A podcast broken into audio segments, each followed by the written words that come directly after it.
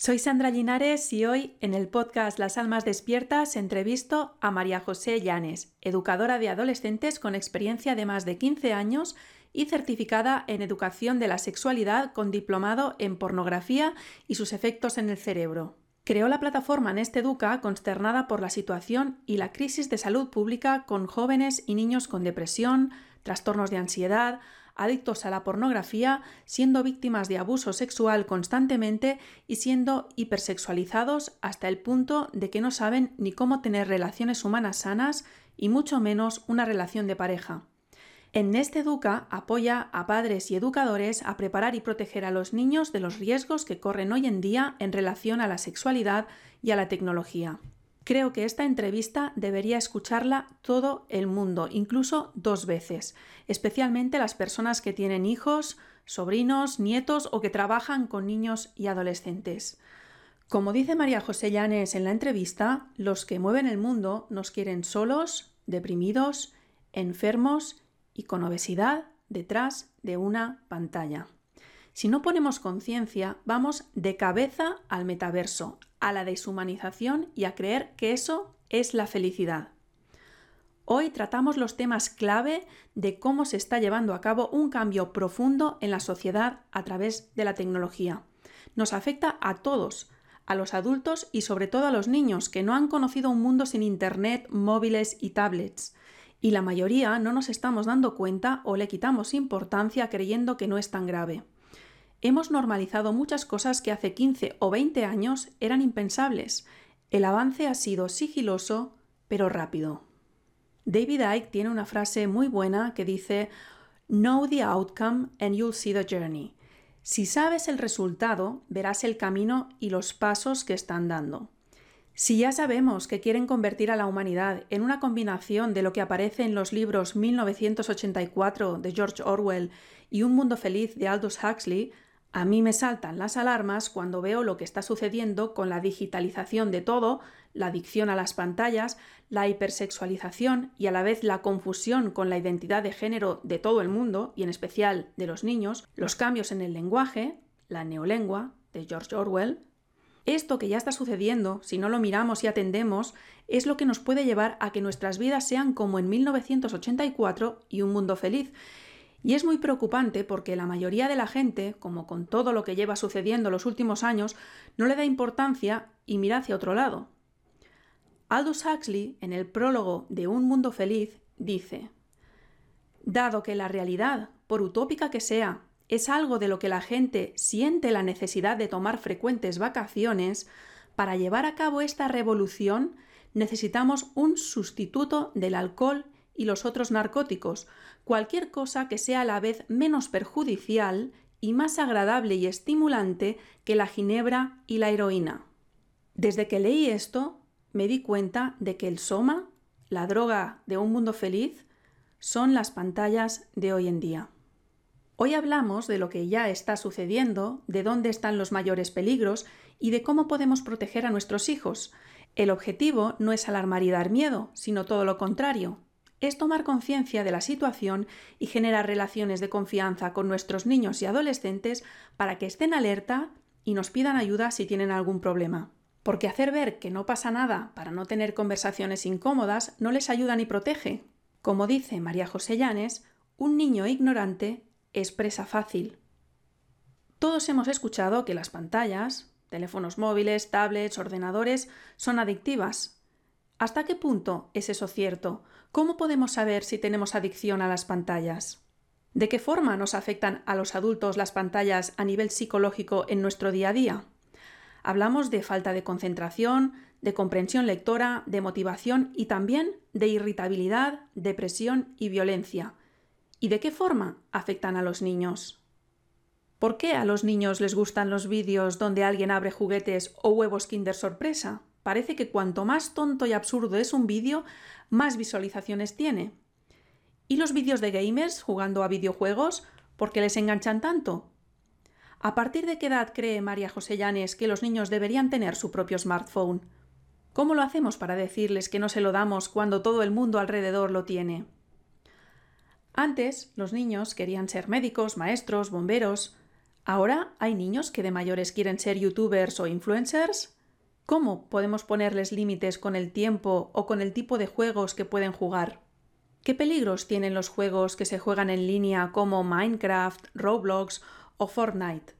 ¿Cómo les contactan desconocidos en esos juegos? ¿Qué contenido inapropiado para su edad pueden encontrar de forma inesperada?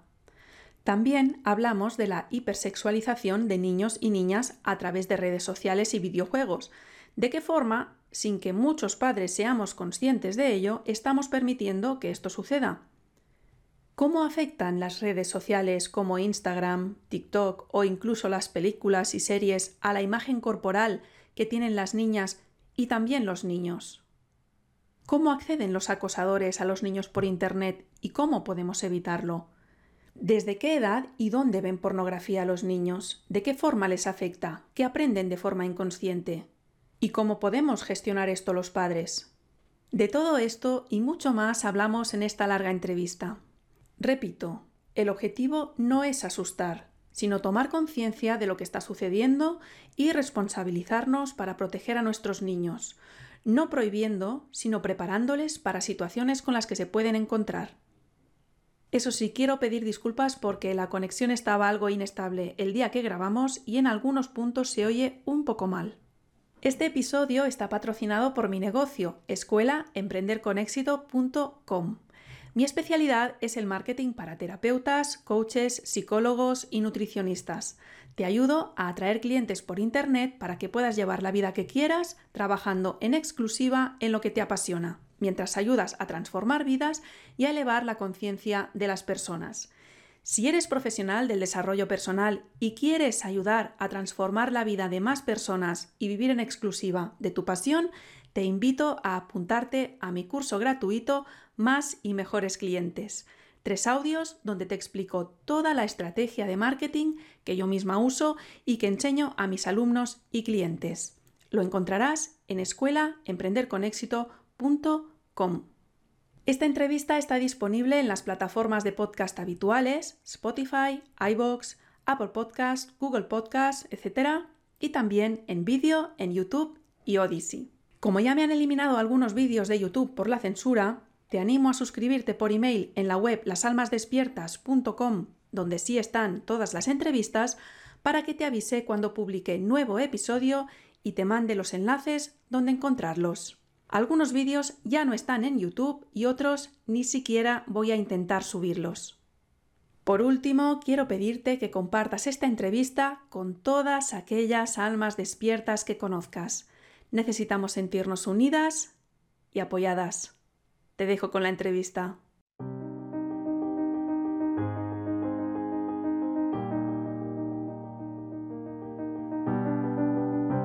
Las Almas Despiertas, el podcast de los que estamos creando la nueva humanidad. Puedes encontrar todos los episodios en lasalmasdespiertas.com para sortear la censura te animo a suscribirte por email y así te avisaré cuando haya nuevo episodio. Hola María José, ¿cómo estás? Bienvenida al podcast Las Almas Despiertas. Hola Sandra, muy bien, ¿y tú? Pues nada, estupendamente. Yo eh, tenía muchísimas ganas de hacer esta entrevista, ya te lo dije, porque me parece eh, súper necesario todos estos temas que, tú tratas, me parece súper necesario que la gente tome conciencia y en especial las personas que tenemos hijos. O sea que vamos allá con, todos estos temas.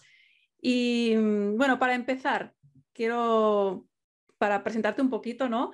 Eh, decir que tu especialidad es la educación de los padres, de los educadores, de los adolescentes en la sexualidad y esto va muy relacionado con la tecnología. Y ahí que sea el tema tan de actualidad. ¿vale? Entonces, todos hemos escuchado que la tecnología, que las pantallas, los móviles, las tablets, los ordenadores, los juegos, que todo esto es muy adictivo. ¿Hasta qué punto es eso cierto? Y, más importante, ¿cómo podemos saber si tenemos adicción a pantallas, a tecnología? Bueno, esto es cierto hasta el punto que hoy en día nadie puede negar que tenemos índices de depresión y de ansiedad altísimo, nunca antes escuchados. Entonces, si lo investigamos y nos adentramos, vemos que la tecnología es gran parte de esto, por muchas razones que ya entraremos en esos detalles con otras preguntas. Pero hasta ese punto, hasta el punto que la, la Organización Mundial de la Salud ya ha determinado esto, o sea, el videojuego, la pornografía, de trastornos de la conducta y del comportamiento. Entonces, si no vemos esto como adultos, como padres, como educadores, hasta tener alguien probablemente en nuestra familia, todo el mundo tenemos alguien cercano que decimos, está mucho en el móvil, eh, no, no deja descansar del trabajo, está pegado al ordenador, todos, si no es en nosotros mismos, es en alguien. Entonces, es hasta el punto que ya lo vemos tan, normal, el ir por la calle con la gente agachada, que ya no vemos la diferencia de qué era antes, ¿no? ¿Cómo le hacía la gente antes cuando iban por la calle y no sabían a dónde ir sin un mapa digital? Hasta ese punto estamos viendo que nos está cambiando a toda la humanidad y precisamente más vulnerables a nuestros niños y a nuestros jóvenes. Y claro, es que yo recuerdo cuando yo era estudiante, cuando iba en el metro, pues entonces vivía en Barcelona, pues todos íbamos con un libro, con una revista, pero ahora no, ahora la gente va con, su móvil y ya está, ¿no? incluso lo, más grave es por la calle andando, ¿no? Que dices que te, vas a pisar una caca de perro. Sí, o se tropiezan o, chocan contra alguien y ajaja, todo es chistoso. Claro, no, no es grave, pero hasta vamos viendo y creo que hay estudios ortopédicos que la columna del ser humano aquí, sobre todo en Asia, en países como Japón, China, están viendo todo un problema de, espalda y de columna superior por la postura de estar encorvado viendo una pantalla. Claro, claro, claro. Y oye, a nivel psicológico, ¿cómo nos afecta esta adicción que entiendo que en mayor o menor medida todos debemos de tener, ¿no? Porque es que estamos todo el día pegados. ¿Cómo nos afecta? Y a veces es difícil y con la pandemia pues mucho peor, porque los que no estábamos las 8, 10, 12 horas del trabajo atrás de una pantalla, ahora lo tuvimos que estar, ¿no? Este, entonces nos está afectando a nivel psicológico en comportamientos del día a día, en comportamientos antisociales, porque entonces ya no tengo que buscar a mi amigo, a mi colega, a mi familia, eh, ir a, a visitar a mi madre. Ahora le llamo por FaceTime ¿no? Entonces, desde conductas antisociales, compulsividad, ¿no? De si no veo mi teléfono, es que qué tal si ya me llegó el correo, qué tal si no, ya me contestó este mensaje, qué tal si ya subió esta foto, qué tal si ya me pusieron like. Entonces, una compulsividad eh, obviamente nos quita mucho tiempo de hacer otras actividades, sea solo o con, otras personas. Eh, y pues claro que nuestro claro ejemplo está afectando a nuestros hijos. Si hay adultos en depresión y ansiedad y trastornos del comportamiento por, culpa de, la tecnología, bueno, también lo estamos enseñando y promoviendo en nuestros jóvenes. Entonces, psicológicamente estamos viendo mucho daño, mucha gente con eh, tendencias suicidas, pensamientos suicidas, y entonces a nivel psicológico estamos creando y criando generaciones de personas que se sienten solas. Todo el día tienen eso, todo el día tienen likes, todo el día tienen conexión con gente sin embargo, están solas y sí se están sintiendo solas. Claro, es que no se está hablando del tema de los suicidios, pero es algo que, que, hace pensar, o sea, desde la pandemia, desde luego. O sea, a mí eso me hizo pensar, digo, seguro que se está suicidando gente por desesperación, por miedo, por lo que sea, por estar solos y nadie habla de ello. Nadie habla. Y, Justamente. sí. Y con las, bueno, en Estados Unidos se oye mucho, pero con balaceras, ¿no? Este, jóvenes que tienen acceso a un arma y están grabando y ponen en vivo, en live, gamers, este, gente que ya tiene seguidores en línea y hacen en vivo cómo balacean a otras personas o cómo se suicidan. Entonces, ¿qué me dices? Esto sea parte de que los jóvenes vean como, ah, sí, este otro se suicidó. Ah, claro, ya viste el video de este que, que mató a 10 en la cafetería bueno, esto no puede ser lo normal, ¿no? O sea, tenemos que los padres, además de hablar de otros temas de prevención, sino este tipo de noticias, ponerlas a la mesa para que le quitemos ese poder y que nuestros hijos se den cuenta que esto es algo fuera de lo normal, que es algo este, este, tan extraño, tan extremo, que ellos se asusten, porque ya no les asusta. O sea, psicológicamente ahí va otro efecto, ¿no? Ya mi, cerebro ya no registra ese cambio a, wow, ¿no? Ya es, esa ansiedad, ese que me daba algo fuera de antes, ay, alguien le dispararon, ¿no? y ahora es ah, otro disparado, ¿no? Y, eso, eso tenemos que cambiarlo, porque si no, vemos alrededor la humanidad, decimos, qué horror, qué horror, qué horror, pero lo que le digo a los padres, a tu hijo no le sirve un padre en casa que diga, qué horror, qué horror, ay, qué horror está lo nuevo, qué horror la tecnología, qué miedo. Eso no le sirve de nada, le sirve cuando tú tomas cartas, hablas y ves qué opinan ellos a través de sus ojos, cómo lo están percibiendo y bueno, que de ahí, este, pues trabajarlo año con año. Mm, mm. Y aparte, o sea, entiendo ¿eh? que esto ya es el extremo, ¿no? Depresión y suicidios, asesinatos, la devaluación de, o sea, de la, devaluación de lo que es la vida, de la vida propia, de la vida de los demás, ¿no? El menosprecio, pero creo que quizá también, y tú corrígeme si no es así, ¿no? que que quizá también en menor grado también nos está afectando cuando creemos que no nos está afectando. O sea, por ejemplo, digo yo, yo en mí, ¿qué noto? Pues igual si estoy mucho rato en redes o así, luego falta de concentración o falta de motivación que luego dices, es que no tengo ganas de hacer nada. Y no sé, o sea, quizá esto no es tan grave, pero sí que esto está más extendido y nos pasa a todos, ¿no? Y a los niños también, ¿no? La falta de motivación, ah, es que no tiene ganas de hacer nada. Bueno, es que si se ha pasado dos horas jugando al videojuego, luego, ¿cómo va a tener ganas de jugar al fútbol si no es tan estimulante? Digo yo, ¿eh? Desde mi punto de vista. No, no, estás en lo cierto. Eso que mencionas de la atención, ¿no? La falta de concentración. Hay un estudio que miden la atención que puede estar un ser humano, un adulto promedio, y antes era de no sé cuántos segundos, ¿no? Y hoy en día, el de un adulto promedio, su, lapso de atención perfectamente concentrado es alrededor de 8 segundos. Pero esto lo comparas con el de un pez de colores, el pececito que vemos en las caricaturas, es de 9 segundos. Esto, si, si, no nos da risa que nos impacte por medio de una persona promedio, es menor que la de un pez, Suena ridículo, pero es por eso, por esta estimulación constante de la gente que te dice, uy, yo puedo hacer dos cosas, sí, sí te estoy poniendo atención, en lo que hago es que yo sé hacer muchas cosas a la vez y estoy contestando acá, oyendo por acá el podcast y contestándole al niño, pero no estás haciendo ninguna de las tres eficientemente. Entonces ahí hay una falta de, de enfrentar y decir, paro, no va a pasar nada, bajo mi ansiedad y decir, voy a atender esto, voy a escuchar esto, voy a atender al niño, ¿no? Lo que sea. Pero sí, eso. Y, esto, yo creo que esto es totalmente intencionado. O sea, realmente las han montado las redes, es, es totalmente intencionado, porque hemos llegado al punto de que incluso los adultos no son capaces de leer un texto y comprenderlo. Yo eso lo veo. Yo eso lo veo. La gente no comprende lo que lee. No, no lo comprende. Y ahora, con todo el rollo este de, la pandemia y tal, que nos mandamos vídeos y tal, hay mucha gente que dice, yo no tengo tiempo para esto, para ver un vídeo de media hora de un científico explicando no sé qué, no sé cuántos. ¿Por qué?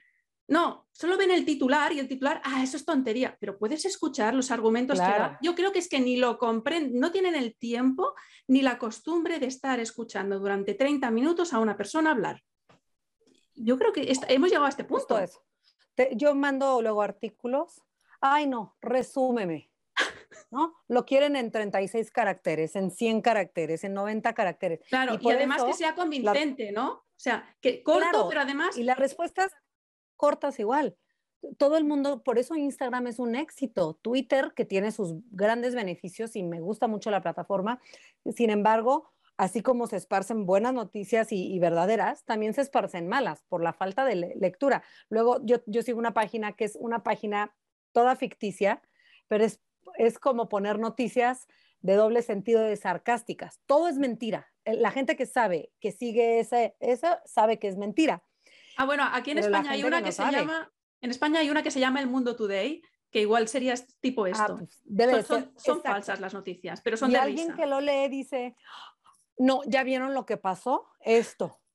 Y entonces ya andan esparciendo y nada más mandan una frase en, y en 48 horas cientos de personas ya lo creen como verdadero, ¿no? Entonces es como, tómate el tiempo, lee, porque también ahora pasa, a mí me, me impresiona hasta en reuniones de adultos, los temas ya también son así. Yo recuerdo ver a mis padres, a mis abuelos estar en cenas y con un tema largo y tendido. Y ahora es esto, y el otro, el otro, porque estamos ya automatizados a estar cambiando porque te venden la idea de que si no cambia, no mejora. Entonces mm. es cámbiale, algo más interesante, algo más interesante, algo mejor, algo que me vuelva a vivir, a hacer vivir o reaccionar mis emociones. No sabemos estar en calma. Sí, incluso se ha normalizado el ir a una cena y que mucha gente esté con el teléfono al lado de la servilleta y que, si y, que estemos hablando en grupo y que haya uno del grupo que de repente coge el móvil y se pone a mirar Instagram porque ves que está mirando Instagram. dices, perdona, estamos en una conversación. Es para decirle, perdona, pero dices, a esta persona se le ha ido la olla, porque no? Sí, sí, sí. ¿Cómo puede ser? Estamos en una conversación en el grupo, somos cuatro, ¿por qué coges el móvil y te pones a mirar Instagram? No, y no le puedes decir, porque entonces es una reacción de agresión a menor y, mayor grado. Pero tú le mm. dices, deja el, el móvil, ay, tranquila, solo voy a checar no sé qué, es que estoy esperando la llamada de no sé quién. Entonces, ahora sí son importantes y en los años 40 no eran importantes esos mensajes porque nadie se ponía histérico, ¿no? Y ahora no vaya a ser que yo me pierda esta respuesta a este chiste que puse, ¿no? A esta, a esta cosa, foto que mandé. Entonces, sí, eso nos está haciendo como, y a todos iguales, jóvenes, adultos, niños, quien sea que tenga un dispositivo, estamos reaccionando así. Pero claro, afecta mucho más a un niño, a, que a un adulto, ¿no? claro, y a, los niños que están en edad de desarrollo, ¿cómo les afecta, por ejemplo, el tener una cuenta de Instagram, que hay niños que tienen cuenta de Instagram, o el, el, crear vídeos para YouTube de tonterías, o el, o, el estar viendo vídeos, las dos cosas, el crear o el estar viendo, ¿no?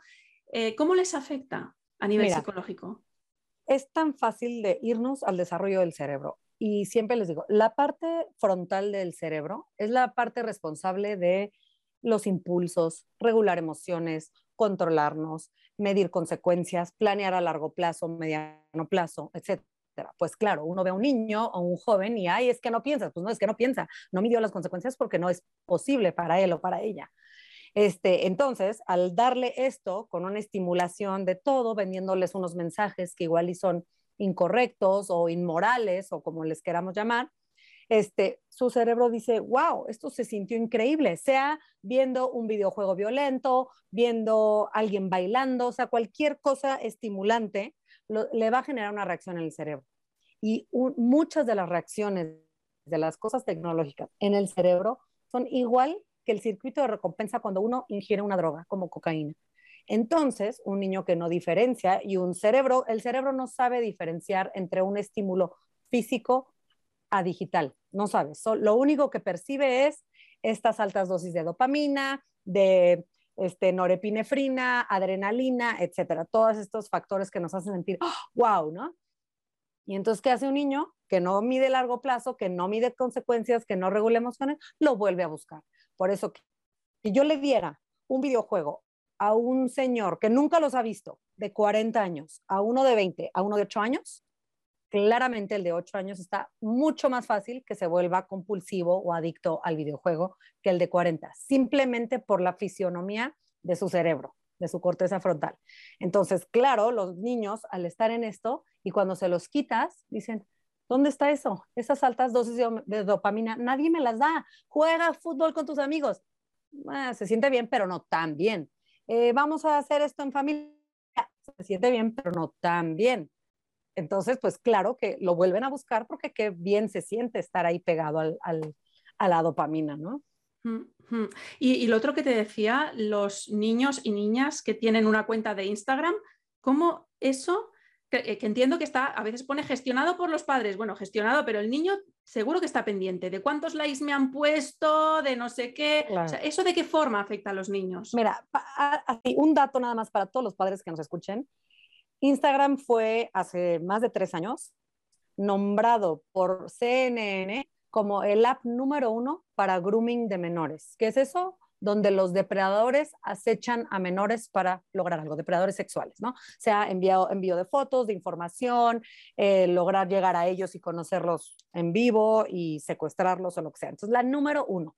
Entonces, un padre que le da el Instagram a su hijo sin previo conocimiento de la app, sin saber cómo se usa, sin hablar con el hijo, sin una madurez emocional del hijo, etcétera, lo, está entregando al mundo de depredadores, para empezar. Por otro lado, lo que mencionas, esto de, gustar, ¿no? Busco la aprobación por medio de una plataforma digital. Entonces, y, y, uno puede ver a cualquier niño de 12, 13, 15 años, sube una foto, una selfie, y está nervioso. Los niveles de, de ansiedad se elevan muchísimo porque está viendo cuánto vale él o ella. Y les están diciendo, tú vales según la cantidad de likes. Y si se meten a un perfil de un joven o de una joven, sobre todo de mujeres, que suben una foto de ellas, puras flamas de fuego. Ay, qué hot estás, qué hot, hot, super hot, mega hot, wow hot, qué hot eres, la más hot. Y es, pero son 200 mensajes así pues claro que eso se siente bien. Y más cuando estoy tratando de pertenecer y saber quién soy yo en el mundo, quién soy yo como mujer. Entonces, nosotros solitos les estamos diciendo esto, como padres no crecimos con ese conocimiento de la tecnología y no vemos que es igual que yo le daría, drogate, drogate y vuelve a depender de la cocaína y toma un poquito más y toma porque es bien divertido y para que me dejes en paz. Entonces, pues claro, están teniendo estos altos este, como bombardeos de, ay, soy tan querida, soy tan querido, soy halagado, se siente bien, soy aceptado, pero luego en el momento que no, el bajón es mucho más fuerte y por eso tenemos jóvenes con depresiones, ansiedades clínicas, trastornos obviamente muy graves. Ahora has dicho una cosa, el para que me dejes en paz, que esto eh, eh, esto se usa ya, o sea, en niños de uno, dos años, yo esto lo he visto en restaurantes, para que el niño no moleste, le ponemos la tablet o le ponemos el móvil, ahí está en un lado de la mesa, se lo ponemos para que vea dibujitos o vídeos de YouTube o lo que sea. Claro, se está empezando en una edad tan temprana a drogarle directamente que es que lo están haciendo los propios padres sin darse cuenta. O sea, por eso quiero que hablemos de ello, porque creo que no somos suficientemente conscientes de que cosas que hacemos como para que el niño no moleste, o va, eso no es tan importante, hombre, no seas exagerado. No, es que sí que es importante. Es que nosotros no lo teníamos, no podemos saber cómo les está afectando. Nosotros tuvimos la, tecnología y los smartphones cuando ya éramos adultos. Justo dos años es la edad donde un niño en promedio en el mundo tiene acceso a un smartphone. Si tú a un niño le das esto, ¿no? Que el restaurante, que en lo que me baño, que en lo que no sé qué.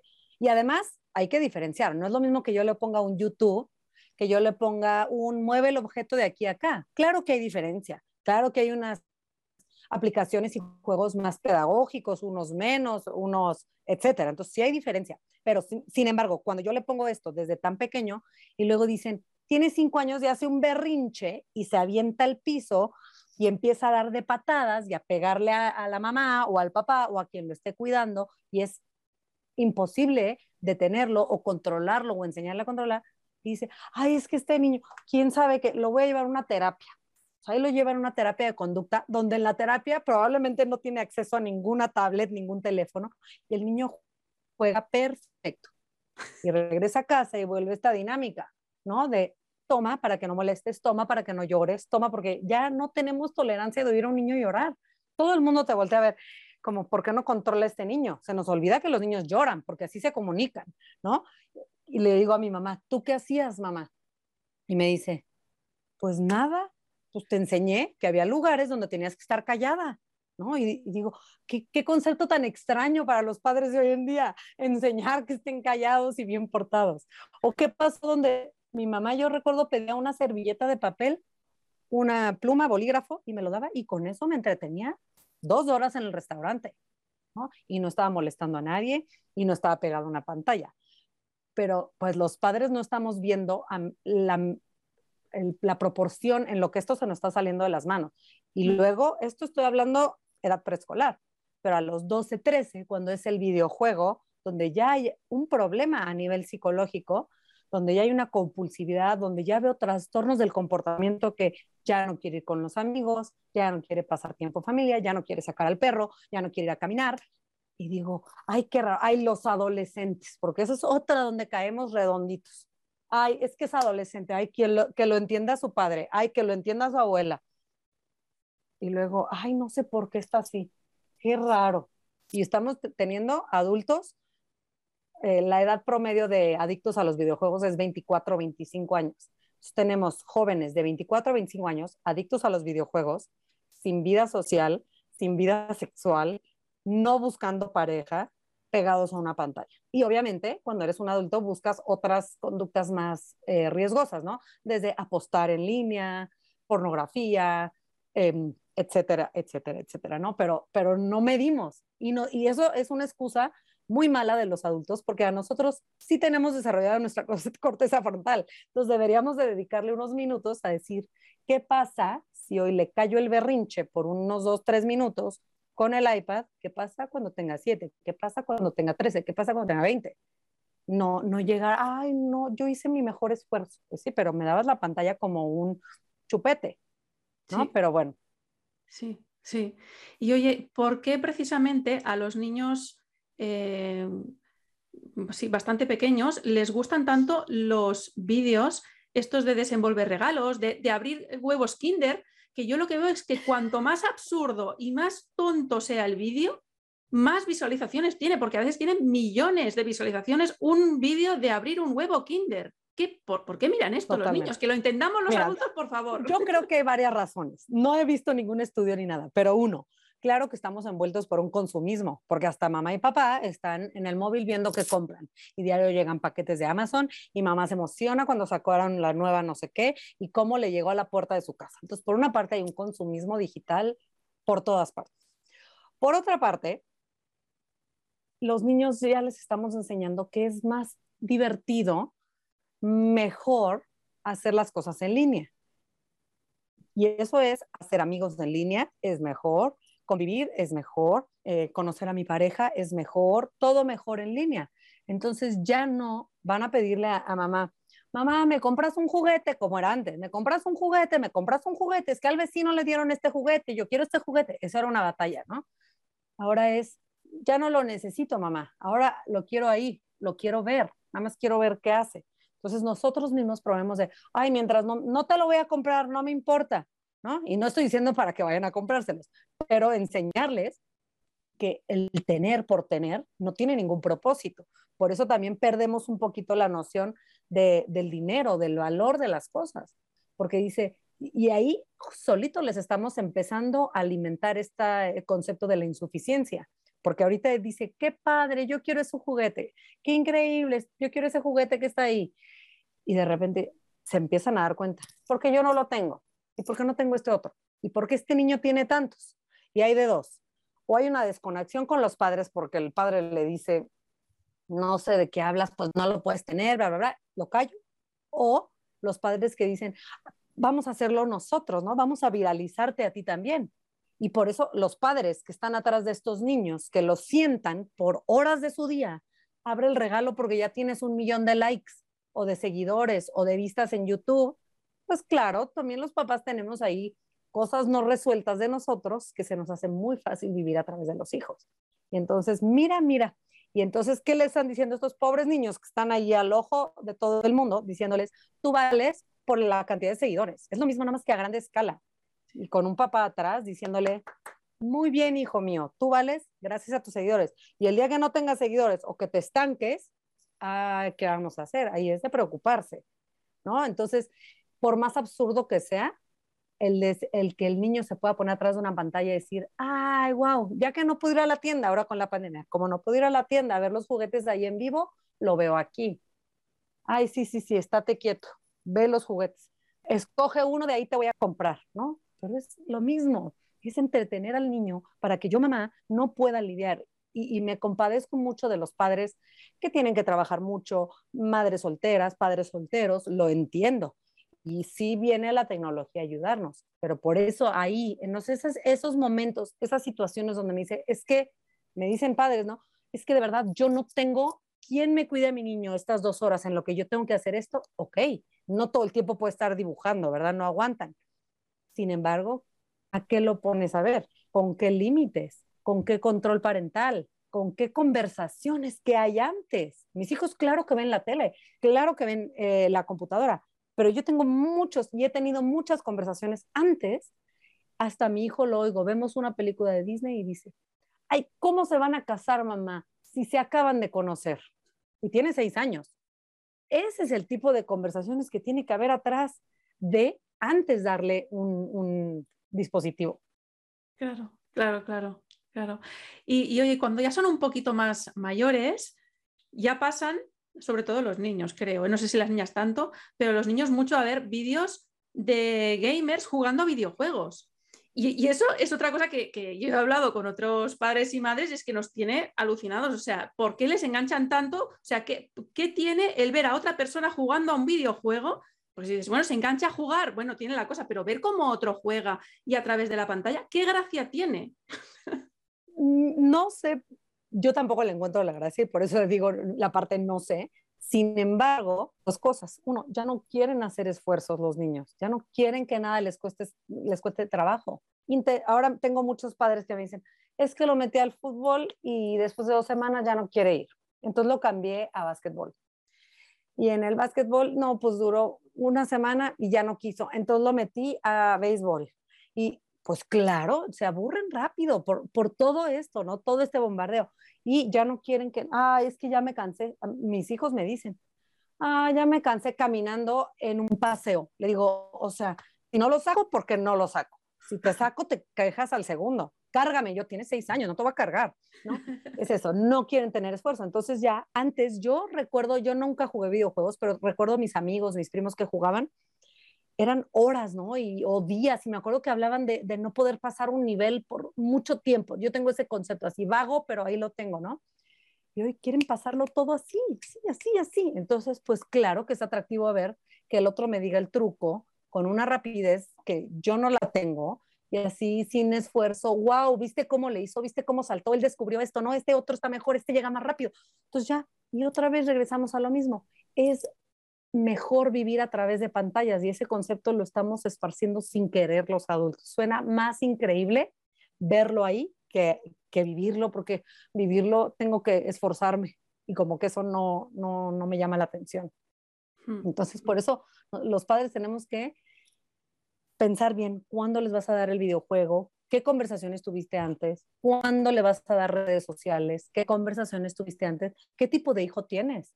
tú puedes decir, de mis hermanos, ¿no? Uy, no, mi hermano, si yo hubiera tenido un hijo como mi hermano, no le hubiera puesto esto, ¿no? No le hubiera dado este privilegio, pero este otro hermano sí es muy responsable. Hay diferencias. Entonces también hay que conocer a los hijos y decirle, hijo, es que este con este tipo de juego se me va a quedar ahí. Lo pienso antes, o tengo más conversaciones, o pongo límites y llegamos a acuerdos. Eso se vale, ¿no? No es no, es no a la tecnología tampoco. Entonces hay que, hay que estudiarle bien, informarnos y tomar un poquito más las riendas nosotros como padres responsables, porque exigimos, tienes que ser responsable, hijo, hijo, tienes que ser responsable, hijo, ¿y, tú, papá? ¿Y tú, mamá? ¿Dónde está tu responsabilidad cuando me diste esto, ¿no? Y me dejaste navegarlo solo o sola. Claro, claro. Y el otro día también me comentabas, ¿no? Que cómo les vamos a decir que, que deje, o sea, que, que no estén tanto rato con las pantallas si ven me gustó mucho cuando me dijiste esto, ¿no? Si ven que nosotros cuando estamos nerviosos, ¡pum! Voy a mirar el móvil. Estoy aburrida, ¡pum! Mira el móvil. Claro, ahí, ahí es donde estamos enseñando. Más que cuando hablamos, es, es cómo vivimos nosotros, ¿no? Si, ¿Cómo le vas a decir que haga otra cosa? O sea, está, está aprendiendo un comportamiento. Y lo, lo que me decías hace rato de la lectura, ¿no? Que un adulto no puede leer. También porque me pasa con mi marido. Me dice, Ay, es que no pude dormir ayer. Y le digo, sí, pero agarraste el móvil. Es que me puse a leer. Y le, le he dicho, hay estudios que la luz azul, que la melatonina. No, pero al final me quedo dormido. Bueno, claro, porque uno está cansado y quiere dormir y es de noche. Pero el cerebro no descansa igual. Entonces, me leo, leo, leo. Y lo que decíamos que a nosotros todavía nos gusta libros tocarlos, ¿no? Pasar las hojas. Es, es, diferente porque sí es diferente. Y son buscar y promover en los hijos, buscar esos ratos libres de tecnología. Y siempre pongo a padres ya que tienen hijos más grandes o que son varios adolescentes en la misma casa, les digo, háganse retos, fin de semana libre de tecnología o sábado sin tecnología, una vez al mes, o sea, empiecen y vean los beneficios que eso les traen. No estoy diciendo quítenles los teléfonos, nadie lo use, es mala la tecnología, porque me dicen, es que odias la tecnología, la amo, mi trabajo depende de la tecnología, pero hay que tener un balance en todo. Y entonces, ¿a partir de qué edad crees que es adecuado que un niño o quizás adolescente tenga su propio smartphone. Porque una cosa es que tú se lo dejas un momento, pero que lo tenga y que lo tenga mm, para usarlo cuando quiera porque es suyo, ¿esto a partir de qué edad crees que sería adecuado? Mira, ahí es un poco contradictorio lo que me dices, porque lo que yo digo así, es tuyo, es tuyo, pero mamá y papá son la autoridad, ¿no? Y eso es importante. En el momento que se los damos, debe de haber acuerdos entendidos. A veces me piden escrito y tengo un contrato ahí que yo les, les doy, donde los niños firman de que el tenerlo es una responsabilidad. La edad que yo recomiendo es 15 años, que en México es tercero de secundaria, más o menos. Claro, ahí me dicen, pero ¿qué dices del cerebro? Ahí no está desarrollado, entonces, ¿por qué no hasta los 30? No. Digo, claro, porque lo ideal es que lo usen antes de irse de casa. Si lo normal es que de casa se vayan entre los 18 o 20 años, tengo tres años para ver cómo lo usa, para guiarlo, para que si hace un error grave, está ahí mamá, está ahí papá, donde los guiamos, los, eh, los detenemos, los cachamos, aquí decimos en México, los sostenemos si ellos se tropiezan.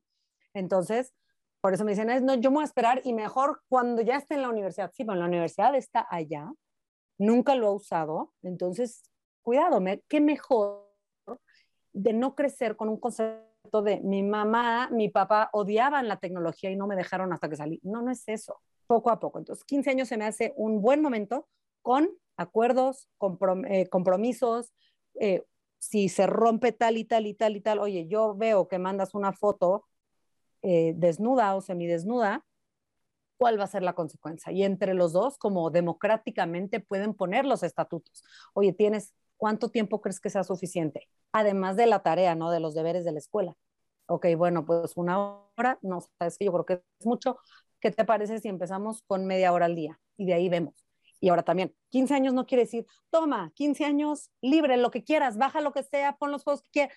También nos, aventamos aquí decimos una frase muy chistosa, amigo, como gorda en tobogán, o sea, con todo, ¿no? Y digo, no, no, no, o sea, si se lo vas a dar de primera vez, hay que hacerlo dosificado, ¿no? Y depende el hijo. Un hijo que quiere más videojuegos, bueno, empiezo por los juegos y luego redes sociales.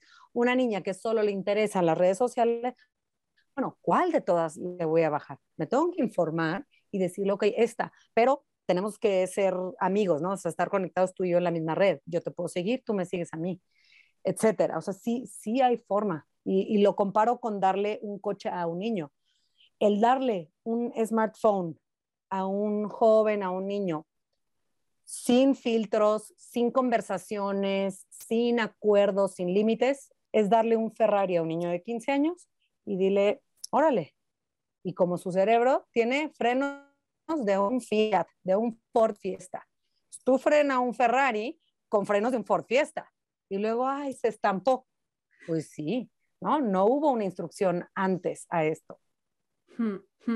Y entonces, ¿cómo lo hacemos para decirles que no? Si, si porque estás diciendo 15, pero hay niños que tienen 10, 11, 12 y ya tienen, ¿no? Entonces, te viene tu hijo y te dice, no, es que todos mis amigos del grupo de, o de mi clase, todos lo tienen, voy a ser el único que no. Y claro, tú dices, es que a ver, yo, yo creo que no, yo creo que no se lo tengo que dar. ¿Cómo, cómo lo haces cuando hay toda esa presión del grupo? Y, y, porque a veces te dicen, bueno, pues ya este móvil viejo, como tú te lo has cambiado, pues déjamelo, si solo es para no, es que no es cuestión de no comprártelo y no gastarme el dinero, sino es que no quiero que lo tengas. Sí, e, ¿Cómo lo hacemos?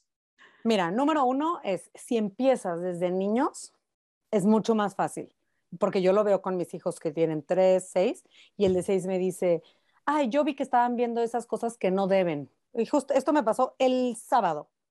Dije, ¿qué veían en el iPad de tu amiga? Dice, ay, mamá, yo les dije que no sé ni para qué veían eso, porque estaban viendo a dos hombres besarse, ¿no? Y entonces él dice, ¿para qué quieren ver a dos hombres besarse? Entonces yo digo, porque yo en ese, día le dije a, la mamá de la casa, le dije, oye, ¿tiene filtro tu iPad porque están viendo las niñas ahí? Y me dice, no. Y yo le dije a mi hijo, ¿sabes qué, mi amor? Mejor vente para acá porque ese iPad no tiene filtros, ¿no? Pero entonces ya mi hijo tiene este, este lenguaje entre él y yo, ya es conocido. No se vuelve un, pero es que todos están viendo ahí el señor esto ya, ya tengo tres años de trabajarlo con él. Entonces, eso ayuda, irlo diciendo y explicando. ¿Por qué te digo que no lo debes de ver? No es no puedes, puedes verlo, ¿no? pero si lo ves, puede que te pase esto, puedes encontrar esto y te puede hacer sentir así, puede hacer que no duermas bien, o sea, desde ese tipo de lenguaje comunicación. Dos, explicarle, quiero que tú puedas crecer de esta manera. O sea, también se nos olvida mucho como adultos hablar de lo bueno, porque crecemos, si le doy miedo, se va a alejar de eso. No te embaraces porque no sé qué, no tengas sexo porque no sé qué. No, no, no, no, no, no, no. Y no me voy al extremo de no les digan no a los hijos porque los traumas no, pero sí decirle, mira, si te esperas, esto vas a hacer. Se te va a hacer más fácil hacer amigos, vas a aprender a conectar, a conectar con personas, empiezas a ver emociones, cómo desarrolla alguien la empatía si está atrás de una pantalla todo el tiempo. O sea, desde ese tipo, hablar de los beneficios o ventajas que pueden tener, da el ejemplo, lo que decías, ¿no? Pues los padres también tenemos que ver y decirle, yo sé que quieres tenerlo, pero por esta razón no. Otra opción, en México no hay opciones, pero sé que en Estados Unidos, en Canadá y en algunos lugares en Europa hay opciones de teléfonos que es como un smartphone, pero no tiene acceso a Internet y tiene eh, mensajes y tiene llamadas. Entonces hay compañías que ya están atendiendo este problema donde le dices, bueno, tú quieres un smartphone, no te estoy diciendo que a los 15, exacto, porque hay niños que igual y un poquito antes, otros después, ¿no? Cada mamá y cada papá debe decidir eso, pero decirle, prueba, prueba, veamos cómo, ve, cómo empiezas tú a lidiar con esto. Si te vuelves un obsesivo, te enojas cada vez que te digo que lo apagues, que me lo des para revisarlo, que y es un problema, bueno, me compruebas que no estás listo para un teléfono. O sea, sí tenemos que tener un poco como una checklist como padres, de decir, emocionalmente, ¿cómo lo veo? ¿Está maduro? ¿Cómo defiende su punto de vista en público? ¿Cómo lo defenderá en línea? Ponerle los supuestos. Esas conversaciones son tan sencillas como decir, oye, si alguien una vez en línea te pone, ah, sales horrible en la foto, ¿qué harías tú? Le contestas y ya, vete a morirte, o, o, qué, lo bloqueas, eh, le inventas un chisme por acá en otra plataforma, ¿qué haces? ¿No? ¿Qué haces si te llega una foto de alguien desnudo, alguien que tú conoces? ¿Qué haces si alguien te extorsiona y te dice, si no, yo ya sé dónde vives, si no me mandas una foto de tu hermana, eh, voy a ir a no sé qué, o le voy a mandar esta otra foto que tú ya me enviaste a tus padres y a toda tu familia, ¿no? O sea, todos esos supuestos tienen que estar en la mesa, entonces ahí es más fácil o decirle, mira, ya viste qué le pasó a la hija de no sé quién, mando una foto. O sea, porque decimos, no le hablo porque no le voy a dar ideas. Díganles para que ellos digan, ah, o sea, sí estoy, mi mamá sí está entendiendo el mundo cómo está de estos smartphones de mi edad. Y ok, no me encanta, pero es más fácil que nos entiendan el por qué decimos, me espero. Hoy acabo de subir un post justo en mis redes, dice, ¿cómo hago para aplazar darle un smartphone? Entonces, pues lo pueden revisar. Este, contratos, promesas, o sea, hay muchas maneras, ¿no? Pero sobre todo conversar, conversar, conversar, conversar. Y oye, hace un momento cuando decías que hay padres que incluso graban a los niños, ¿no? Para, para hacer los vídeos de YouTube y entonces están pendientes de likes y no sé qué. Em, me viene a la mente, ¿no? Puede ser que haya niños que en vez de querer ser médicos, bomberos, ¿no? ¿Qué querrá ser de mayor? Pues bueno, pues yo quiero ser médico, yo quiero ser enfermera, yo quiero ser bombero, yo quiero ser maestro, lo, lo que sea. Pues ahora hay niños que de mayor quieren ser influencers, que quieren ser youtubers, como lo ven como yo quiero ser como esa. Claro. O sea, por la parte de quiero ser famoso, quiero tener muchos seguidores, porque ahí estamos dejándolos que confundan el ser amado y ser querido, que eso es lo que buscamos todas las personas. Eso es nuestra genética de ser humano, es ser amados, ser aceptados. Entonces, cuando les vendes, sé amado, pero por medio de este dispositivo, por medio de esto, bueno, entonces lo van a buscar por ahí, claro, quiero ser famoso. Y luego cuando ven que hacen dinero, pues claro, y lo ven como dinero fácil, porque, ay, solo se filmó y le dieron tales productos, ¿no? Porque empiezan con mandando patrocinios ay, nada más, ya subió 10 videos y ya le están pagando, ¿no? Porque tantos llegaron a no sé cuántos millones. Pero claro, se nos olvida ver que cuando tú, los algoritmos de las redes, de TikTok, de Snapchat, de Instagram, todo eso, ves que han hablado, ahora se habla mucho de cómo recolectan datos tuyos, ¿no? Eso es tú, al, al poner los términos de no sé qué servicio aceptas o no aceptas, ahí en casi todas estás aceptando que recolecten información tuya. Por eso decimos, ay, ¿cómo supo que estábamos hablando de cortinas? ¿No? Así pasa. Entonces el algoritmo les está enseñando a cada niño particularmente según sus intereses un mundo, pero microscópico. Pero cuando todo eso es su mundo, ellos dicen, ¡Eh! no manches, todos los chavos hoy, eh, como de 12, son famosos y se están haciendo millonarios. Todos. Concepto de todo el mundo. Todas las niñas tienen ese tipo de camisetas, yo también la quiero, ¿no? Todas las eh, actrices están haciendo esto, todos tienen esto, todos cocinan así, todos viajan aquí, todos tienen el barco, todo. Pues claro, porque ellos creen que eso es todo su mundo. Entonces, si no hablamos, si no les mostramos, si no les promovemos que salgan y que vean que hay gente mejor, peor, que hay gente con más dinero, con menos dinero, con más oportunidades, con menos, o sea, hay de todo. Es raro que fuera el único hijo que está hasta arriba de la pirámide económica, ¿no? O sea, todos tienen alguien para arriba, alguien para abajo. Entonces, que vean el mundo real. Eh, en vez de caer en este ciclo de no tengo, no puedo, yo no he ido ahí, yo no, a mí no me han comprado esto, mi madre no es así, mi padre no es así, yo no me veo así, yo no tengo esa ropa, pues claro, se sienten insuficientes. ¿Y claro, es que si a, los adultos ya nos pasa esto, ¿no? Que, que, que, muchas veces nos creemos, o la mayoría de gente se cree que lo que aparece en las redes es real, ¿no? Que, y, entonces, y luego se ha visto gente, como decías hace un momento, que incluso se suicida, que tenían un perfil con muchísimos seguidores una vida ideal, viajes, ropa, el novio ideal, no sé qué, no sé cuántos, y era todo una fachada. Entonces, La, persona, yo, recuerdo un caso de una chica de hace un tiempo que hablaba de que estaba sosteniendo una fachada y que esa no era su vida real, que se sentía solísima, que solo iba a los sitios para, para hacerse la foto y hacer la publicación y nos... Entonces, claro, nosotros como espectadores decimos, ¡guala! Y claro, y hace un momento decías, claro, mi madre no es así de guay. Es que yo, mi madre no me compra todo esto. Bueno, es que, es que su madre seguramente ¿por qué no me hace comidas gourmet diario? ¿No? Y unos platos. Y digo, ¿será? O sea, eso se enseña desde niños, a que los hagamos un poquito como incrédulos, que, que, su forma de pensar al ver una pantalla, una publicidad, sea incrédula. Eso es súper importante para que, y el incrédulo no quiere decir no creo en nada, sino el incrédulo de decir, hmm, ¿qué propósito hubo atrás de esa serie? ¿Qué propósito? ¿Quién está atrás de eso? ¿no? ¿Qué me quieren vender? ¿De qué me quieren convencer? ¿Me querrán, me querrán engañar? O sea, ese es el cerebro que debemos querer construir para nuestros hijos, para que ya en automático, al ver lo que sea, ellos digan, hmm, a ver, no me la compro así de fácil, dime más escucho más, ¿no? Pregunto, comento, lo comparto y después tomo una decisión. Porque este, este sentirse insuficiente es tan tangible hoy en día en Estados Unidos que ha habido en, la última, en los últimos 15, 20 años tantos eh, suicidios de jóvenes y sobre todo que van a los colegios, matan a algunos o amenazan y luego se suicidan.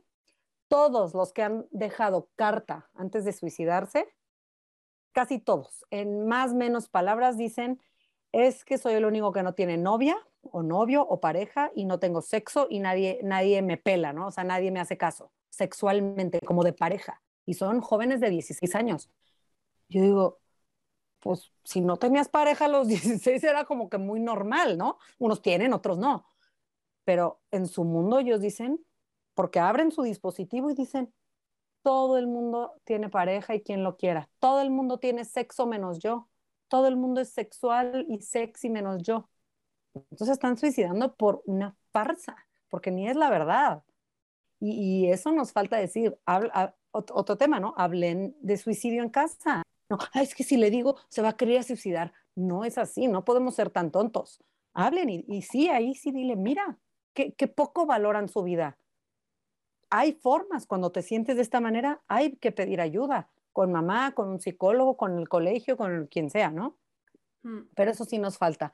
Nos falta mucha, mucha comunicación con los hijos de enseñarles qué, qué tan riesgoso es estar pegado a una pantalla Y depende a lo que me estoy exponiendo, porque igual a alguien le encanta ver animales y pues no es riesgoso en, esa, en ese sentido de suicidarse. Entonces, saber, ¿no? ¿Qué peligros hay con esto? ¿Qué peligro hay con esto? Ojo, y te lo voy a ir soltando, pero tú tienes que estar en la mira. es que esto es importantísimo, ¿no? El, conversar, el, tener estas conversaciones con el objetivo de que eh, el pilar de confianza sean los padres que cualquier cosa que les pase, que alguien les agreda, que alguien les diga, que se sientan inseguros, que tengan cualquier problema, lo que sea, que sea como la referencia sean los padres, porque si ya no se atreven a decírtelo, porque a ver qué me van a decir mis padres, o porque me van a reñir, o porque no me van a comprender, pues ya está, ya. Pero realmente es difícil, sobre todo entiendo en la adolescencia, donde precisamente hay este rechazo a los padres, ¿no? El negar, ¿no? tú ya no sabes nada, ¿no? ¿Tú qué sabes? Al principio cuando son Odias pequeños... la tecnología.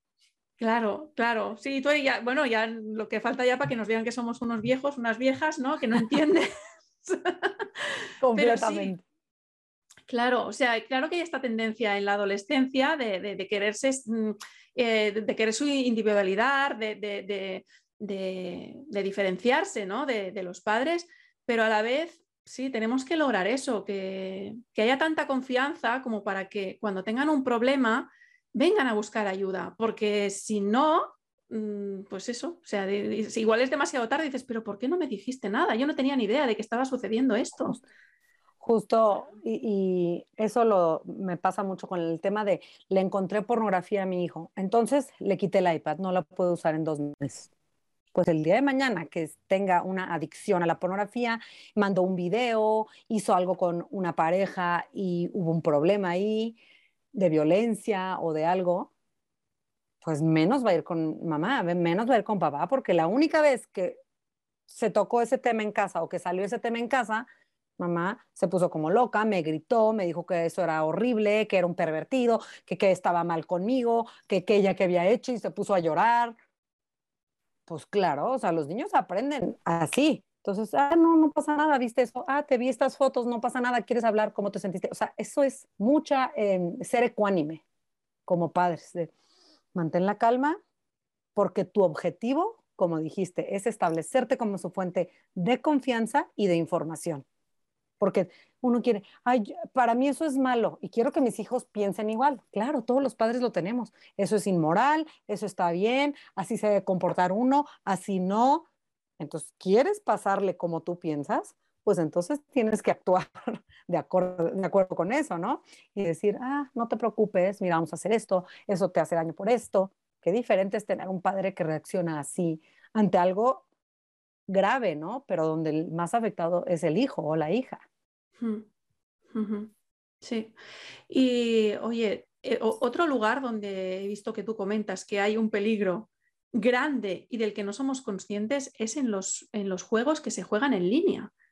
A mí me dejaste loca cuando vi eh, unos posts tuyos donde hablabas de eso. O sea, cuéntanos esto. O sea, eh, ¿qué peligros hay en los juegos estos como Minecraft o Roblox o no sé si en el Fortnite también? O sea, estos juegos que se juegan en línea ¿Y, cuáles son los más peligrosos? O sea, cuéntanos todo este mundo que para mí era totalmente desconocido y dije, Dios mío, ¿qué me dices? Sí, mira, por un, por un lado, para que no digan, odia los videojuegos, porque nunca, no, ah, los videojuegos tienen un lado muy, muy bonito, muy creativo, donde refuerzan eh, desde codificar, que hoy en día es muy, muy este, atractivo y muy útil. El día de mañana, pues muchas de las empresas grandes atrás hay codificadores, ¿no? Gente que sabe escribir y crear código de computadora, ¿no? Entonces tienen eso, tienen trabajo en equipo, de colaboración, entonces tienen un lado muy bueno. Sin embargo, como lo mencioné, ¿no? La OMS ya tiene como una compulsividad y adicción a los videojuegos. Entonces, sí existe eso. Claro, el manejar, también hay gente adicta a la adrenalina, a la velocidad y hay un peligro. Entonces, no quiere decir que no voy a manejar nunca, no. Pero hay que, hay que medir y hay que ir con las precauciones adecuadas. Minecraft, Roblox, Fortnite, todos estos, aunque tienen su lado positivo, ¿qué pasa? Hay dos lados, la parte de adicción, que es este juego con mi cerebro, adrenalina, dopamina, que yo quiero volver a sentir, entonces por eso es fácil volverse adicto, que lo busquen. Pero el otro peligro es que hay depredadores, y siempre digo, donde están los niños, están los depredadores. Y es muy fácil hoy con el chateo, con el micrófono, pues hacer el contacto con un niño. Entonces, atrás de la pantalla, por eso decía, el hacerlos así un poquito dudosos de quién está atrás de la pantalla ayuda. Porque al rato me dicen, yo tengo 12 años, ya me dejan jugar este juego y uno, nunca los grandes quieren jugar conmigo, ¿no? Porque pues yo todavía estoy empezando, me dejaron jugar ayer. Entonces, de repente uno dice, qué bien juegas. Todos queremos ser aceptados. Ve, ahí va otra, otra, conexión, ¿no? Qué bien juegas. ¿De verdad tienes 12? Juegas como los niños de mi edad. ¿Quieres jugar? Te invito aquí, te invito acá. Y en una semana, en unos minutos a veces, pues ya hay una conexión. Oye, y tú sabes que para tener mejores avatars puedes poner la tarjeta de tu mamá, vas a tener los mejores avatars o solo la pones, no le vamos a cobrar nada a tu mamá, pero la pones para que se te abra el acceso. Así de sencillo. Y ahí va, ¿no? Entonces puede ser robo de información crediticia, de dónde vives, entonces te extorsiono. Oye, tú, yo vivo en Madrid, tú también vives en Madrid. Oye, y si un día nos conocemos porque ya vemos que a los dos nos gusta Roblox y esto y eh, Marvel, lo que sea, les podríamos decir a nuestras madres que nos lleven a un mismo parque. Claro, claro. ¿Tú dónde vives? No, pues yo vivo aquí. Y al rato, sí, si no me envías una foto tuya, posando de esta manera, o sin ropa, o de, alguien conocido, ta, ta, ta, yo ya sé dónde vives y voy a ir por ti, ¿no? Sin número de estrategias, ¿no? Pero entonces los padres tenemos que saber, mientras haya una conexión con Internet, un chateo, un micrófono, está ese riesgo. No quiere decir que no vayan a jugar. Sin embargo, estas conversaciones de depredadores tienen que ir antes de que yo les suelte el videojuego, ¿no? Este, conductas antisociales. Ay, es que ya no quiere salir, que ya no quiere ir conmigo. Antes le encantaba acompañarme a no sé qué. Pues claro, porque entonces se le hace mucho más cómodo estar atrás y sentir que conectas, sentir que es aceptado, sentir que hay diversión por la dopamina. Este, hiperactividad, me dicen, ay, es que mi hijo de 13 era súper tranquilo y ahora lo veo que no se está quieto. Y más cuando no puede jugar o no tiene acceso, ¿no? Pues claro, porque eso lo está haciendo acelerarse. Entonces, de esos tres que son los más comunes en, de los primeros juegos que empiezan a jugar los niños, Minecraft, ahí el peligro no es muy violento, es, pero sí es adictivo, pero ahí el peligro que yo veo más común es el chateo, obviamente, y que hay una conexión con YouTube, porque lo que decías, ¿no? Veo a gamers por acá, veo estrategias en YouTube, entonces no puedo jugar el juego si mi mamá no me deja usar YouTube, porque ahí está todo, mamá, es que ahí me ponen cosas, ahí me ponen atajos, ahí me ponen las claves de no sé qué, no sé qué. Entonces ahí pues hay que supervisar, porque en YouTube hay una red de pedofilia impresionante y mucho lenguaje explícito, entonces hay que estar preparados. Mamá, ¿por qué Anal 69 quiere ser mi amigo? ¿Qué significa Anal 69? Bueno, hijo, pues si no estamos listos para contestar eso, pues entonces mejor no. Este, y ahí yo recomiendo, Minecraft es de los que más jóvenes digo, bueno, nueve años con supervisión, ¿no? No es cuando no hay supervisión en casa, no es en tu, en tu recámara encerrado, etcétera. No es después de tal hora de la noche y por un tiempo limitado. Roblox es de violencia baja, eh, promueve la codificación, eso está muy padre porque es de, bueno, muy bonito por la creatividad, pero eh, la cosa de Roblox es que cada jugador puede crear sus propios juegos. Hay unos juegos ya estables y, los usuarios pueden crear sus propios juegos. Es como en todo, hay juegos increíbles, divertidísimos, normales, de creatividad, y hay gente donde hacen condominios eh, de donde hay prostitutas abajo y cada quien se puede meter a un cuarto con su prostituta a hacer cosas. O hay cuartos de sexo, pues claro, entonces hay que tener esas conversaciones. Ojo, si llegas a esos cuartos, mi amor, hay gente donde ponen avatars desnudos. Si ves eso, salte de ese juego porque quién sabe quién está atrás. De esa conversación tan sencilla que dura 20 segundos, es una forma de irlos educando y decir, mamá nos está volviendo loca. ¿Qué? ¿Sexo? ¿Encuadrados? No. ¿Qué? ¿Están desnudos? ¡Qué horror! ¿No? Ese juego, guácala. Y ni, ni me platiques. Entonces, el niño dice mi mamá. Está es que yo creo, yo, yo creo que los padres no somos conscientes ni de que esto exista. Yo te digo que mi, mi, hijo juega a Minecraft y a Roblox y cuando yo vi tus posts dije, ¿qué? O sea, no sabían yo ni que había chat, ni que había la posibilidad esta de crear condominios o no sé qué rollo que has dicho. Y, digo, ¿pero qué me está contando? Yo no sabía ni que eso existía. ¿Cómo vamos a ahora, ahora por eso estamos divulgando y estamos informando de que esto existe, pero es que yo creo que la mayoría de padres nos pensamos que están jugando al Mario Bros. y no. Exacto. Pero sobre todo por el Internet, o sea, el 16% del acceso a la pornografía en línea es a través de consolas de videojuegos. Entonces, eso no lo sabemos los padres. Entonces, no quiere decir que no deban jugar. Pues claro, la única acceso a tecnología que tiene mi hijo antes de redes probablemente es un juego, ¿no? Entonces, es normal, está bien, pero hablen con ellos, díganles sí. Y, muchos, ah, yo siempre he jugado, mi hijo ha jugado tanto y nunca le ha salido eso. Puede ser, pero puede ser que no. Entonces, tú no tienes el control si sí va a acceder a esto espantoso, horrible, o si se va a ir por este camino que nada se le cruzó explícito. Pero mejor tener la conversación y equiparlo. Es eso. Oye, si te sale eso, ¿qué vas a hacer? Vean qué les responden sus hijos. No, pues, este, pues nada, este, paso el nivel y, ah, bueno, pues bueno, ahí hay otras conversaciones, ¿no? O bueno, te digo, lo apago, ok. Entonces vamos por mejores caminos. Este, Roblox, yo digo, 12 años, igual monitoreados, depende tu hijo, depende de las conversaciones que hay en casa. Fortnite es igual, el peligro es eh, la conexión con YouTube, porque hay mucho por ahí, y la publicidad, hay muchas publicidades que salen y a veces ahí pues, es contenido inapropiado o explícito, etcétera, también es adictivo. Entonces, yo ese lo digo un poquito más grandes, 13, 14 años monitoreados.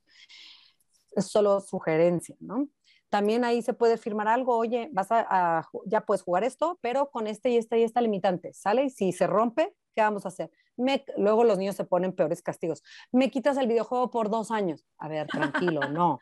Este, ¿qué te parece si hacemos esto? Pues siéntense a jugar con sus hijos. No, no quiere decir que les vaya a gustar, pero oye, a ver, platícame, ¿qué haces?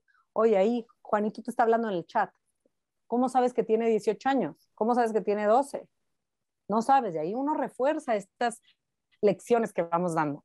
Y, pregunto, ¿se puede, por ejemplo, hacer que no exista el chat? O sea, bloquear el chat para que, para que, y, que el niño pueda jugar igual. ¿Eso es una posibilidad o no? O sea, sí puedes cancelar el chat. Sin embargo, tu hijo, si ya juega, te va a decir, mamá, estás loca. O sea, es como, no sé, como, bueno, te vas a maquillar, pero sin maquillaje. Te va a decir, no se puede o sea, entonces por eso es mejor, siempre digo, es mejor las conversaciones y la prevención y armarlos, darles herramientas y planes que pueden hacer en situaciones riesgosas a decirle, no, te prohíbo. Hay gente que me dice, no tienes el contacto de alguien que ponga en toda mi casa todos los controles parentales para que no acceda y nunca le salga nada. Pues habrá alguien que, sí, un tecnológico así, un gurú, que te ponga todos los candados habidos y por haber pero pues allá afuera no están esos candados. En el colegio no están los candados o en la casa de alguien, ¿no? Entonces, mejor, el mejor control parental está entre las dos orejas. Eh, en Roblox lo que se puede hacer es que lo puedes poner que es menor de 13 años y se pone una clave para que él no acceda, limita un poco el lenguaje explícito y así. Sí. Y puede uno googlear eh, control parental Roblox y hay muchos, mucha información, muchos manuales, guías para los padres que pueden ir siguiendo, ah, ok, voy a intentar esto, ¿no? Y platiquen lo que no sea secreto, siempre digo, de que le puse unos, no sabe que yo reviso todos sus sucesos, me llega a mi celular. Pues él no sabe, cuidado, porque al rato él aprende a, que tú no sepas algo. Es mejor así no. Claro, eh, igual es decirle, mira, oye, voy a poner esto que tú vas a poder jugar igual y te lo pongo por esto y por lo otro, ¿sabes? Porque hay cosas que no son para niños tan pequeños. Entonces te lo pongo y así ya ni te aparecerán. Y tú puedes seguir jugando a lo que, bueno, pues sí. A lo que quieres. no, y aparte de decirle, hay gente ahí que sabe que hay niños jugando. Hasta mi hijo me dice, pero ¿por qué hay gente tan mala, mamá? Si sabe que son niños jugando. Le digo, mi amor, porque así es el mundo. Así como hay gente que mata, gente que, que roba, qué horror, ¿verdad? Pero el chiste es que tú estés protegido y mi trabajo es proteger, protegerte o armarte con, cosas para que tú te puedas proteger cuando yo no esté. Así mm. de sencillo. Sí, sí. Bueno, vamos a, por el siguiente gran tema del que tú hablas, que es la hipersexualización de los niños. Que esto, obviamente, ya has empezado a dar pinceladas porque va relacionado con el acceso a móviles, redes sociales, videojuegos. Tú cuando hablas de hipersexualización, ¿a qué te refieres? La hipersexualización es la sexualización de expresiones, posturas, vestimenta, todo esto que es considerado como precoz, sobre todo cuando es en exceso y que no es sano para el desarrollo de los niños. Y lo usan para vender productos a niños adultos, pero productos incluyendo videojuegos, joyas, ropa, alguna idea, ¿no? Entonces, todo esto se está promoviendo mucho en niños. ¿Por qué? Porque estamos con esta mente de más joven, mejor. De niños es mejor, porque lo vemos como inocente, más barato. Más, hay muchos mensajes de mercadotecnia atrás. Eh, y qué mejor clientela que agarrar a niños pequeños, ¿no? Porque porque a las niñas de nueve años, ay, quiero eso, quiero eso, quiero eso? Pues claro, porque su cerebro todavía no trae este, esto de medir, mm, ¿qué me estarán vendiendo? Porque, ay, no les creo, ¿no? Un adulto ve un anuncio y dice, ¿tú crees que haga eso esa máquina? Lo dudo mucho, ¿no? ¿Crees que esa crema me haga verme así? Lo dudo mucho. Pero los niños no lo saben, entonces, por eso están hipersexualizando a los niños, porque ya es lo normal ser sexual. Quieres ser sexual, quieres ser aceptado, quieres ser querido, compra esto, juega esto, pídele a mamá o papá esto, o crece con esta idea de que esto vas a querer en el futuro. Entonces, esto es, para mí, siento que es un abuso de los niños que hipersexualizan. por otro lado, una falta, o sea, los, que lo hacen con, con conocimiento, ¿no? Eh, agencias de publicidad, de mercadeo, de ventas, etcétera las niñas y los niños que crecen con este tipo de mensajes sin una guía de sus padres y que se autosexualizan porque solitos hacen la foto, mm, las poses, todo, este, pues ahí es una falta de educación de los padres y de los padres hacia los hijos. Entonces ahí hay falta mucho, falta mucho, mucha información y muchas ganas de. Siempre dicen, ay, sé padre, sé madre si vas a tener el tiempo, pero ahora ya no es tanto nada más el tiempo sé padre y sé madre si tienes el tiempo y las ganas de hacer lo que tienes que hacer para preparar a tu hijo para el mundo que le va a tocar a él, no el que te tocó a ti. El, el tuyo era no hables con extraños en la calle, sí, pero el extraño ahora en tu hijo está atrás de un teléfono o atrás de una cámara. Claro, por tanto, es, es mucho tener conversaciones de prevención, de contarle cosas antes siquiera de que le hayan pasado. No para dar miedo, pero, pero para decir, oye, que sepas que esto existe y que si un día esto pasa, bueno, que sepas que yo te puedo ayudar o, lo que decías hace un momento, ¿y qué harás si un día, qué harías si un día te pasara esto? Y hablamos de estrategias, de cosas que podemos hacer, ¿no? Exacto. Claro. Hasta así uno va conociendo a los hijos y dice, ay, este está, este está muy mal, ¿no? Este no tiene ninguna forma de reaccionar, todo lo que me dice es lo que no debería de hacer, ¿no? bueno, con ese hijo tengo que trabajar más. Hay otros hijos que dicen, ah, pues entonces yo le digo que eso está muy mal y me voy corriendo. Ah, bueno, ok, entonces este hijo está mejor armado. Y, y lo que dice es la inocencia, ¿no? Muchos me dicen, es que ya no va a ser inocente, pero inocente no es ignorante. Tu, tu hijo va a ser inocente porque es niño porque eso no se le quita a un niño, pero no lo quieres ignorante, porque al ignorante es la víctima, el ignorante es el que el depredador va por el ignorante, el, eh, que le quiere hacer daño va por el ignorante. Entonces ahí, por, ay no, es que yo quiero, quiero que mi hijo se quede inocente, por eso yo no le hablo de esto, yo no le digo lo otro, que no sepa esta palabra. Ok, lo vas a dejar inocente, pero también un ignorante andando. Entonces ahí hay que tener mucho cuidado. Claro, claro. ¿Y cómo, cómo afectan las redes sociales tipo Instagram o incluso películas, series de dibujos animados a veces también? A la imagen corporal que tienen los niños, también, o sea, las niñas sobre todo, porque parece que va muy hacia las niñas, pero también los niños, que tienen que ser así, fuertotes y tal. Niños te hablo ya incluso de seis años, evidentemente también adolescentes, pero es que también hay niños y niñas que están con el, eh, es que no estoy suficientemente flaca, o es que no tengo los labios así, o es que el pelo no sé cuántos, o sea, ¿de qué forma también sin que, nos sin que nos demos cuenta, cuando ven una serie de dibujos, estoy pensando, me viene todo el rato a la mente, eh, la de Ladybug, esa tía es todo curvas. Esto, y además va toda ahí enfundada en un traje de látex que dice, Sí, sí, pues, pues Ahora pues, quieres decirme así, mamá.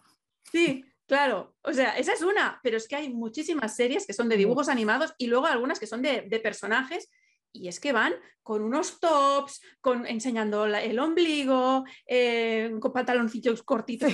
pero, a ver, a ver, esto... Y por eso se quieren vestir así y ver así, porque uno quiere repetir lo que ve, sobre todo cuando es niño. Ahorita me, recuerdas mucho, porque esto no es nuevo. Eh, yo me acuerdo cuando salió la película de Pocahontas, hace mucho tiempo. Y me acuerdo mucho que una tía mía me dijo, ella no tenía hijos todavía, y me dijo, Pocahontas, se supone que tiene 15 años. ¿Cómo? Si tiene cuerpo de Barbie. Es que me acuerdo, pero como si fuera ayer. Y eso se me quedó. Nunca le di más pensamiento. Y cuando me viene solamente digo, claro, ahora cuando yo era, tenía 7, 8 años, pues decir tiene 15 lo ves tan lejos que no mides, ¿no? Dices es un adulto, entonces no haces la diferencia. Pero hoy en día que ya tienen más conocimiento, más acceso a todos los medios y que es 24 horas, 7 días de la semana, dice, ah, o sea, a los 15 me debo ver así. Entonces, como la Ladybug es a los 6, a los 7, ¿cuántos años tiene, no? Es, es una, una distorsión de lo que debe ser el desarrollo de, un ser humano. Por eso ahí, desde que le hablas al hijo de su cuerpo, a veces es bueno tener un librito, porque mira, cuando eres niño te ves así, cuando eres bebé, cuando eres niño así, cuando vas creciendo así, cuando, y adulto así, y viejito así. Entonces, desde ponerle un dibujito, dice, ah, empezar a crear el concepto de cómo se debe de ver una persona promedio. Pero vamos, la imagen corporal ideal en la mente de los niños se crea entre los 6 y 9 años. para esa edad, ellos ya forman en su mente, eso es bonito, eso es feo, eh, así me veo bien, así me veo mal, así me veo más, más linda, así más feo, esto es bueno, esto es malo. Entonces, ¿qué hago yo? ¿Qué ve mi hijo? ¿Qué ve mi hija? ¿A qué lo expongo? Antes de esta edad, antes de que forme lo ideal.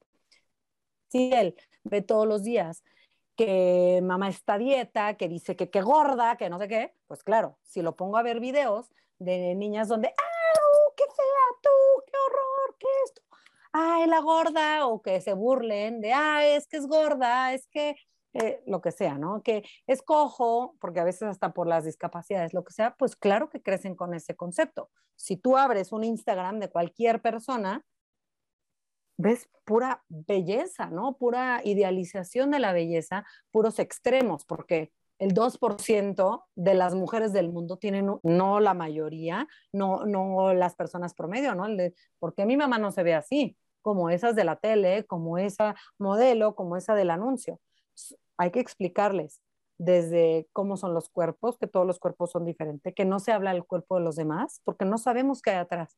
Una persona con obesidad, tal vez sí es porque no se cuida, igual hay algo emocional atrás, tal vez no hace ejercicio, pero también tal vez tiene un desbalance hormonal, tal vez tiene un problema psicológico que no ha arreglado en su vida, tal vez tiene alguna enfermedad que no le permite hacer eso. Entonces no sabemos. Y, el no saber que se quede ahí. Yo no tengo por qué juzgar a nadie. Eso tenemos que enseñarlo. y no comparar. Es que porque no haces ejercicio, por eso estás así, por eso estás gordito, por eso no te cabe el pantalón, ¿no? Desde esas frases uno tiene que tener cuidado. No quiere decir que no promovamos la salud, que hacer ejercicio es bueno, claro, que el comer balanceado es bueno, claro, pero hay maneras de guácala el gordo, ay no, vas a ser gordo, ay, vas a tener esto así, ay, las arrugas, qué horror, y mamá obsesionada con no tener ni media arruga, pero ya tiene 45 años, mi mamá, claro que va a tener una arruga, sería ilógico que no. Estas mujeres obsesionadas que a los 50 se quieren comer, ver de 25, pero el cuello se ve de 50 y la cara así, ¿no? Y dices, pues, ¿qué vendes? O sea, ¿qué concepto le vendes a tus hijos? No estoy en contra de la cirugía ni de nada. Sin embargo, hay que tener un trasfondo y conversaciones en casa de, apreciar el cuerpo primero por lo que hace por nosotros, porque funciona, lo que nos funcione. Lo que podamos arreglar se arregla de una manera sana. Si todo lo, tornamos en cuestión de salud, mucho más fácil ponerle conceptos eh, sanos a nuestros hijos en la mente. Lo que dices a los niños de el ser más fuerte, o sea, ya no quieren seis cuadritos, ya quieren diez cuadritos, ya no sé hasta dónde les van a llegar. Y digo, qué obsesión, una vigorexia, ¿no? Obsesión por el ejercicio. Entonces, todo no es, eh, eh, todos los extremos que les venden en internet es todo marcado. Ok, pero ¿qué hace todo el día? Vende eso. Bueno, tal vez si hace seis horas, mide y pesa cada caloría que se mete. Eso es un, un estilo de vida. Y eso lo pueden tomar la decisión si lo quieren seguir, pero ya cuando empiezan a ser adultos. Cuando son pequeños les tienes que decir, si corres, eso es un cuerpo bueno, ese es un cuerpo, si puedes caminar y correr. puedes levantarte todos los días y mira, nuestro cuerpo respira solo. ¡Wow! Eso es de celebrarse. Mira, nuestro corazón no deja de latir y cuando corre se acelera. ¡Wow! Eso es de aplaudirse. Tú tienes el pelo café, tú tienes el pelo eh, rubio. Qué bonito que todos somos diferentes. Todos, qué increíble, qué aburrido que todos fuéramos iguales. Ese tipo de conversaciones va a ser nuestra mejor defensa para cuando estén expuestos a redes sociales. Porque si yo me espero a los 12 a decirle, ay, pero eres bien bonita, eres muy guapo así como eres, que muy tarde, muy tarde estoy llegando porque esto va desde antes, de mamá, papá, lo que me expongo y, y lo que me quiero, ¿no? No me puedo empezar a querer a los 15 porque ahora soy adolescente y ya quiero atraerle a alguien más. Me tengo que querer desde antes. Y además, creo que todo esto se viene agravado con los filtros que hay en, las redes sociales, ¿no? Y bueno, hace un momento hablabas de, que, de que, si hablan eh, a través de los móviles y que les cuesta más relacionarse y todo esto, pues claro, con los filtros y después de los dos años que llevamos de mascarillas y encerrados en casa y todo esto, ¿no crees que sí, que, les tiene que estar afectando? Bueno, es que de hecho yo he visto ¿eh? entrevistas a, jóvenes que dicen que no se quieren quitar la mascarilla y tal. Pero bueno, e, el hecho de que haya estos filtros en las redes sociales y es bueno, te alisa la piel, te hace los ojos grandes, te hace... Claro, es... Pues es que nos están llevando al metaverso, nos están llevando a eso, ¿no? A que la gente no quiera mostrar su cara real o interaccionar cara a cara con la gente porque prefiero por la pantalla, ¿no? Porque ya, ya de hecho mm, tú puedes tener conversaciones siempre con el filtro puesto y que nadie vea tu cara real sin, sin corregir, ¿no? Entonces, esto lo está mira, Sandra, no, no nos hagamos pato, como decimos en México. Si como adultos, yo la mayoría de mis likes me pongo filtro. Y ¿Ah, esto viene de mi niñez, de verdad. O sea, no tengo un buen cutis, he tenido problemas de acné en la adolescencia. Si yo lo veo y esto es mi pan de cada día y es algo que yo tengo que ir a terapia, no me he dado el tiempo, muy mal, pero a veces esta transparencia de decir, mira, o sea, lo tienes que trabajar tú. Vienen mis hijos corriendo atrás mío, ¿qué les voy a decir? ¿No? O sea, ya, ya se me está acabando el tiempo, porque ahorita ellos no ven mis lives ni ven qué hago porque no tienen redes. Pero al rato, voy a decir, tanto me decía mi mamá que me quisiera y ella, pero esto, la raíz de esto es el amor propio. O sea, en mí, en los niños, en los jóvenes, todo, la falta de amor propio. Y cuando pones una falta de amor propio, aunado con ver que todo el mundo es hermoso alrededor de mí, menos yo, pues entonces tienes la bomba perfecta para decir, me caso con los filtros, porque no hay manera que yo salga al mundo real y yo sea rechazado, porque va a eso, voy a ser rechazado por cómo me veo. Y es una falta de, de autoconocimiento y de realidad, porque tú dices, ay, me veo horrible así, y vas a un lugar, ay, qué linda te ves, sales súper bien en esta foto. A mí me, me pasa que me dicen, mi papá la semana pasada me puso, me mandó una foto que yo le había mandado hace un tiempo y me pone, qué guapa sales en esta foto. Para empezar, me incomodé porque yo no soy buena recibiendo piropos, porque eso me, me ha costado en mi vida, ¿no? Por otras razones, ¿no? Y digo, ay, no, pero mira, me veo así, me veo así, me veo así, y uno parece el peor crítico, en vez de decir, no puede ser que mi papá vea y yo no vea mi belleza, ¿no? Como él, todo mundo quisiera verse con los ojos de alguien más. Y eso está totalmente, es una farsa y volvemos a caer en esta farsa. Entonces es trabajar en nosotros para que de verdad nuestros hijos nos vean y no el trabajar en nosotros, ah, me hago perfecta para que vean que ya no me pongo filtro, no, me voy a hacer estos tratamientos para que ya no use filtro y ya le diga a mis hijos, ven, no, es como soy, y por eso luego se hacen virales, no sé si te ha pasado, influencers que pues así, sin maquillaje, me voy a hacer esto.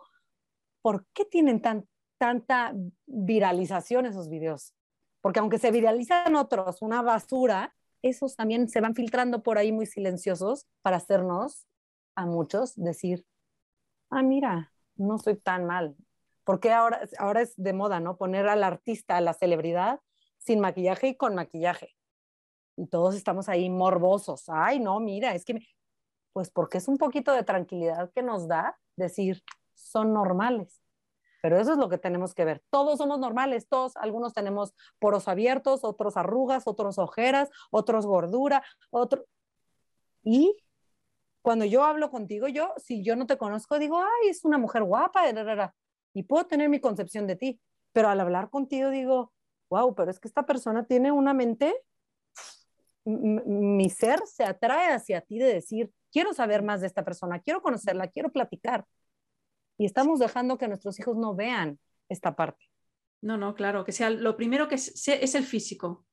Entonces, eh, pierde valor ya lo que tenga la persona dentro, las ideas que tenga, cómo converse o cómo me trate a mí. Bueno, y de esto pasamos ya a los adolescentes y a los jóvenes adultos y a los adultos también, porque, porque es, es como, como se están bueno, en lo que se están convirtiendo las relaciones, ¿no? Y sobre todo a través de, las eh, aplicaciones de ligar y todo esto, ¿no? Es como todo de, como si fuéramos todos de usar y tirar, ¿no? De, decir, bueno, sí, esto sí, pero, ay, seguro que puedo conseguir a alguien mejor. No, venga, voy a probar otro. Es como si, como si la vida real fuera un videojuego, ¿no? Es que creo que todo esto está llevando a una modificación de cómo nos comportamos en sociedad y cómo nos relacionamos de, manera íntima en amistades y en, parejas, y no nos estamos dando cuenta de hasta qué punto todo esto que has estado hablando hasta ahora nos está afectando. Que no es, ay, no seas exagerada. No, no, es que mira cómo está el mundo, mira cómo se comporta la gente, ¿no? Completamente. y creo que los, grandes, o sea, la gente que está atrás de los corporativos digitales, atrás de las farmacéuticas, o sea, la gente donde está el dinero que mueve el mundo, pónganse a pensar, y, no es crear este, polémica, ni mucho menos en este tema, pero le conviene una persona sola, deprimida, con obesidad, atrás de una pantalla. Pues claro, atrás de una pantalla, los de digital son exitosos. Con problemas de salud, los de las farmacéuticas qué mejor tenernos así. Y no sé si yo no los conozco a todos, no sé si todos estén con este propósito de sí, quiero a la gente enferma, no lo sé, si sea tan maquiavélico. Eh, espero que una parte me diga, ay, no, no todos quieren eso. Sin embargo, lo que está sucediendo es tenernos encerrados, aislados atrás de una pantalla. Entonces, como padres, ahí entra el, porque si estoy solo por la vida, pues yo me ocupo en mí mismo y ya voy por la vida pero como padres tenemos una labor de mucha responsabilidad de decir, ¿y yo qué voy a hacer con mi hijo para que cuando yo no esté, o él tenga hijos, o ella tenga hijos, o haya otras personas a su cargo, ¿qué va a recibir? ¿Qué va a cuestionar? ¿Se va a dejar de alguien que quiera hacer daño o no? ¿O va a hablar y va a resistir? Y eso creo que nos falta un poquito porque ya no somos generaciones de guerra, como lo eran nuestros abuelos, nuestros padres tal vez, depende de dónde vengamos, de esta, de, de resistir, aguanta, ¿no? Pelea, lucha. Ya no, ay, no, los queremos en una burbuja, que nadie les haga daño, pero también quiero que mi hijo vaya y pelee cuando no sea justo, cuando alguien se aproveche. Entonces eso, eso nos falta, mucha valentía a los padres. Mm, sí, sí. Y, bueno, y otro tema ya, la vuelta de tuerca es eh, el, acceso tan temprano que tienen los niños al porno. Otra cosa que a mí me ha sorprendido cuando he empezado a leer sobre el tema, porque tú dices que no sé si a partir de los ocho años digo, pero ¿qué me dices? O sea, ¿ocho dijiste? No, sé qué edad dijiste. Pero, o sea, eh, em, o sea, ¿dónde, ¿dónde ven los niños el porno y qué tipo de, de imágenes ven. Yo entiendo lo que dices, como a los ocho, pero cuando te digo que el acceso a un smartphone está desde los dos años, ya no te suena tan, tan ilógico que a los ocho tengan acceso a pornografía. Entonces, si lo vemos en perspectiva, digo, ah, pues claro, y ahí están, ay no, yo le doy el smartphone con YouTube Kids. Sí, pero tiene Safari, pero, pero él le pica, pero lo dejas solo, pero no le explicaste. No sabemos, ¿no? Pero bueno, la edad promedio es 11, pero hay niños desde 6, 8, depende este, el acceso a esta pornografía, la, diferencia de esta pornografía a la que había hace 20 años antes del Internet es mucha, muy grande. Eh, para empezar, es digital, es más en forma de video, no es en imagen impresa, que hay una diferencia grande. Este, el cerebro lo percibe diferente una imagen a un video.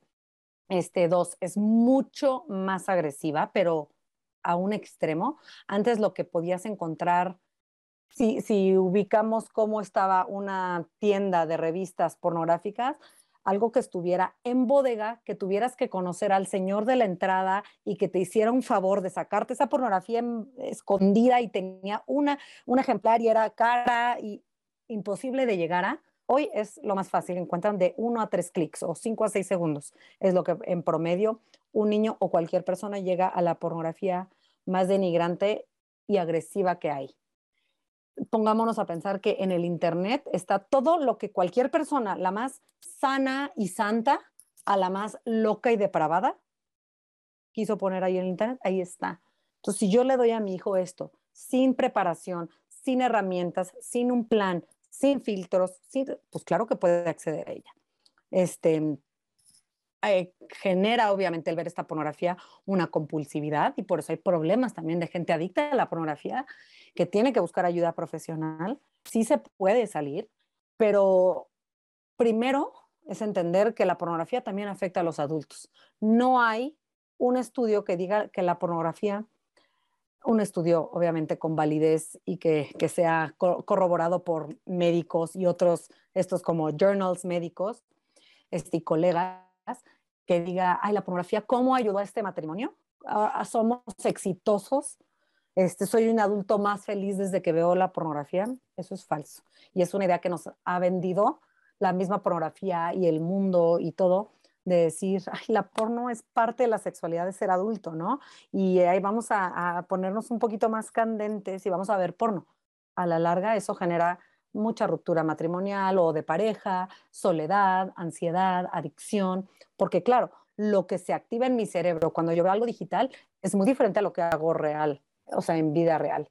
Este, empezamos, ¿qué pasa? Con un joven, un niño empieza a ver pornografía o un adulto, con el tiempo empieza a distorsionarse su concepto de sexualidad, a distorsionar su concepto de qué significa ser un hombre, un hombre sensual o una mujer, este, cómo veo al otro, ¿no? Si soy hombre, el, cómo veo a la mujer es muy diferente. Cada vez cerebralmente, o sea, químicamente en mi cerebro, tolero cosas más agresivas. O sea, al principio veo este soft porn, ¿no? De hay una pareja y en la oficina y eran los dos solteros y algo candente pero poco a poco empiezo a buscar más, más y más agresivo y sexo anal y sexo denigrante y sexo entre tres personas, luego violaciones, luego a menores de edad, luego algo, alguien inconsciente. O sea, de verdad que los pasos son así, y, y al final tú ves a alguien que ya lleva viendo pornografía 10 años, 6 años, y tú puedes ver de lo que veía al principio, que igual lo excitaba, igual le gustaba, a alguien al final es totalmente diferente porque se pierde esa sensibilidad. Este, obviamente en niños sobre todo genera una confusión de sentimientos y emociones porque me gusta, me genera adrenalina, dopamina, me excita sexualmente, puedo llegar al orgasmo si hay una masturbación, etcétera. Sin embargo, veo cosas agresivas que me hacen sentir confundido, puedo sentir lástima por la persona que está siendo agredida, puedo sentir como una humillación, eh, puedo decir como guácala, no, qué asco, pero qué bien. Eh, es, de verdad es toda una olla de emociones que nuestros hijos, si los dejamos ahí solos por este mundo, no saben manejar. Y por eso también entran en depresiones o en compulsividad con la pornografía. O sea, esto es, doy todo un curso de solo pornografía para padres, porque es demasiado lo que no estamos entendiendo. Eh, lo más común es ver a hombres ahorcando mujeres al grado de desmayarlas, ¿no? O penetraciones triple, ano, vagina y boca al mismo tiempo por tres hombres diferentes. Este, atragantamiento con un pene al grado de que la mujer se le ven los ojos llorosos. Sea, escenas que nosotros diríamos, ay, me voltearía. Eso es lo más comercial, lo más normal que vayan a encontrar. Y es tan rápido que por eso pues si no nos enteramos, y esto me dicen, ay, es que supe que estaba viendo pornografía desde hace tres años. ¿Cómo? O sea, y sí hay manera de darnos cuenta, obviamente. Por eso digo, donde usa la tecnología determina cómo la usa. La usa en su recámara traspuesta cerrada, la va a usar de una manera muy diferente a usarla en la sala donde, cuando estamos a pleno día, mamá está haciendo la comida. Eso es muy diferente, por eso el lugar importa, la hora importa, este, el tener conversaciones importa, el que sepa Un niño que ya sabe qué es el sexo, tiene que saber y le tienen que explicar que el sexo no es la pornografía, que es totalmente lo opuesto, porque el sexo es conectar, conocer, intimar, eh, averiguar, esforzarme, y la pornografía es lo opuesto. No conectes, no sentimientos, no intimidad, etcétera. Entonces ahí hay mucha preparación de los padres y romper estos mitos de que la pornografía es sexo, de que la pornografía es buena o que te ayuda a conocer qué, te gusta, porque eso es típico, es para que sepas qué te gusta, pues ve que te gusta el porno. Pero tengo niños que me dicen, es que creo que soy gay porque vi pornografía eh, gay y, y me masturbé y me excité pero eso no te hace gay. Eso es lo que quiere la pornografía, que te excites con la escena que te pongan. Te ponen una niña, es que ahora soy un pedófilo. No es cierto, así no funciona esto, ¿no? Entonces, e, eso falta, falta mucha cultura y mucha educación en eso. Claro, es que, ¿cómo se va a comportar un niño que, que todavía no ha tenido pareja, ¿no? O sea, primero, ¿cómo será su acercamiento de un niño a una niña o a una niña, o sea, o de una niña a un niño, es igual, porque puede, ser que haya niñas que también, yo pienso que serán los niños, pero no, también habrá niñas que vean porno, ¿no? Se ponen ahí en grupito y se ponen a mirar, vale. O sea, ¿cómo será luego el acercamiento cuando tienes todo esto en la cabeza sobre qué es el sexo? ¿No? O sea, el acercamiento me refiero a nunca he tenido novio, nunca he tenido novia y me quiero acercar a una chica y tengo todo eso en la mente, ¿no? De es que voy a hacer todo esto. O sea, es una imagínate la empanada mental. Totalmente, e, es la tormenta perfecta. Y por eso hay muchos casos de, es que, ¿qué hacen? Lo esconden, porque entonces se tuvo ese encuentro con su pareja por primera vez. Él quiso hacer algo agresivo que tal vez vio en la pornografía, ella se quiso dejar o ella actuó de esta manera o no se dejó ahorcar, él creyendo que eso es lo normal, eso es el sexo. Entonces hay un rompimiento y hay una falta de conexión de ideas que él va formando. El pobre niño va diciendo, pero es que eso es lo que me dijeron que eso es ser un hombre, un hombre viril y sexual y sensual que conquista. Y la otra niña es, no quise, yo no satisfago porque eso es lo que, lo que les vendemos. Yo no hago sentir bien al niño, les va a decir a otros, nadie me va a querer, o soy una monja y tengo que soltarme y ser más atrevida. ¿Y qué hacen? Los dos viven un infierno interior porque no vayan a hablarlo con mamá y papá porque mamá y papá nunca han tocado ese tema y viven estos infiernos solos. Y esto, esto es una crisis de, de, niños viviendo, o sea, de verdad que una soledad y una confusión de lo que es el sexo y la sexualidad y lo que significa ser hombre y mujer impresionante. Este, y, regresamos a lo mismo. Es que si le digo de la porno, lo voy a ir a buscar.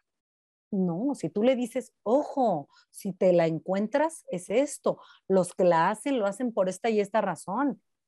Y esto desde los tres, cuatro años, decirles, oye, si te encuentras una foto de alguien desnuda, me tienes que decir, porque hay gente fea que pone eh, a personas desnudas en el Internet para que otros las encuentren y las quieran seguir buscando porque nuestro cerebro nos engaña. Esa es una plática de conversación con un niño abajo de siete años. ¿Cómo les vas a decir? Eso no se me hace grave decirles, ojo, hay fotos desnudos ahí. Entonces no le tienes que decir sexo anal al de seis, al de cinco, pero si tú le explicas eso, empiezan ellos a tener esto, lo que decíamos de, mmm, está dudoso, ¿por qué me salió esta foto cuando yo estaba viendo un video de caricaturas y me salió una foto de, de una caricatura de cuerados? Y me dice, haz clic aquí. Entonces, todo eso es conocimiento, es quitarles la ignorancia y subirles el conocimiento y, como la educación para saber qué hacer en caso de. Eh, has dicho una cosa que me ha llamado la atención porque me ha hecho clic. Em, que a veces, a veces hay charla para padres sobre sexualidad ah, o sobre educación sexual de 6 a 12 años o, de, de, 3 a, 12, ¿no? Y entonces sí que he tenido conversaciones ¿no? con padres o con madres que dicen, pero ¿cómo que es educación sexual a esa edad? Pues a esa edad los niños no saben nada, ¿no? Entonces, claro, me ha gustado esto que has dicho, decir, bueno, es que no le tengo que contar, según la edad, o se contamos las cosas según la edad que tenga el niño, para que pueda estar prevenido y tenga ese ojo crítico, ese ojo previsor, ¿no? Pero no es que a un niño de cinco años le vas a contar aquí todo, o sea, es que, es que es necesario, o sea, es necesaria la educación sexual, pero al nivel que tenga el niño, que sepa ciertas cosas. A ver, Sandra, y me dicen, ¿qué, un curso de dos horas de sexualidad de niños a tres a siete, pues qué tanto les voy a decir. Pero los adultos, mira, tenemos una visión como de caballo. Y creemos que sexualidad es sexo y la sexualidad no es sexo. La sexualidad es relaciones con los demás. O sea, un niño de tres, hay que enseñarle qué significa ser un buen amigo. Porque entonces este es mi brinco para que a los 11, 12, 10 yo le diga qué significa ser una buena pareja. Y que cuando escoja su pareja a los 13, 14, 15, 16, ya hay un historial de educación de una relación sana a una no sana. A un novio que me habla horrible, a una novia que me habla cuando quiere y luego me deja de hablar tres meses. Y luego, ay, ¿por qué? Siempre se agarran novios que la tratan mal. Pues porque algún día le enseñaste que es un buen amigo, que es un mal amigo, que es un buen padre, una buena madre. Eso es parte de la sexualidad. El, la parte de abuso, ¿no? Es mucho de caricias buenas, caricias malas, pornografía, ¿no? Fotos buenas, fotos malas. Anatomía, el saber tu cuerpo. ¿Por qué? Porque cuando hay un abuso y tú no sabes cuáles son las partes privadas y por qué son privadas, bueno, hay que saberlo, ¿no? El por qué hacemos cosas en público y por qué hacemos cosas en privado. Es cuando dices, ah, eso es hablarle de sexualidad a mi hijo de 3, 4, ah, ok, eso sí me atrevo, ¿no? Eso, eso sí. Entonces, es falta de conocimiento o de querer saber y de los tabúes que en su momento hablamos aquella vez, que los padres decimos, mm, mejor si no lo menciono y no lo pienso, no existe. Y eso es un deservicio que le hacemos a nuestros propios hijos. Claro, claro, claro. Sí. Eh, mirar para otro lado no hace que el problema desaparezca o que tengan menos probabilidades de que alguien les quiera agredir o, les acose a través de internet. o, les invente. Sí, mamá, yo, yo, sé, yo sé que es el sexo. El sexo es cuando te das un beso con un niño. Entonces ahí va tu hija que ya tuve sexo. imagina la distorsión, ¿no? Algo tan inocente como eso que sería hasta chistoso y chusco contarlo. Pero habrá en otros, ay, no, estos son, esto es un masajito, un, un depredador es un masaje, son unas cosquillitas. Con esto te haces más inteligente o con esto no sé qué. Entonces, pues ahí está, ahí está la mamá muy tranquila porque su hija ni sabe qué es el sexo, ni sabe qué es vagina, ni pene, ni nada, pero está, está dejando desarmado a su hijo y a su hija. Hmm. Cuéntanos un poco qué, cuáles son los servicios que tú ofreces. ¿Haces cursos, has dicho? ¿Qué más haces? Yo doy varios cursos de sexualidad y tecnología. Doy el curso de sexualidad para padres de niños de 3 a 7.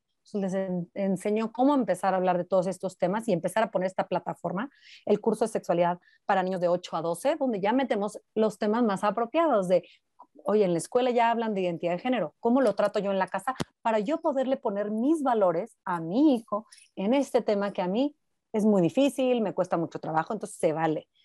Este, doy el curso de redes y medios donde les digo cómo pueden establecer límites en casa, qué es un Instagram, qué es un Snapchat, cuál a cuál edad, ¿no?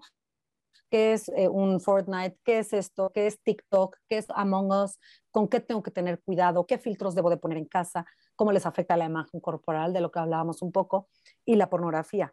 Y tengo un curso del mundo digital ese para padres de niños más pequeños que están empezando a decir, oye, bueno, usa el iPad, pero ¿cómo lo llevo? Apenas están usando la tecnología en mi casa, ¿cómo puedo llevar una dinámica sana? Porque yo quiero que cuando sean adolescentes, esto ya esté medio controlado, establecido por todos y no ser el enemigo de la tecnología.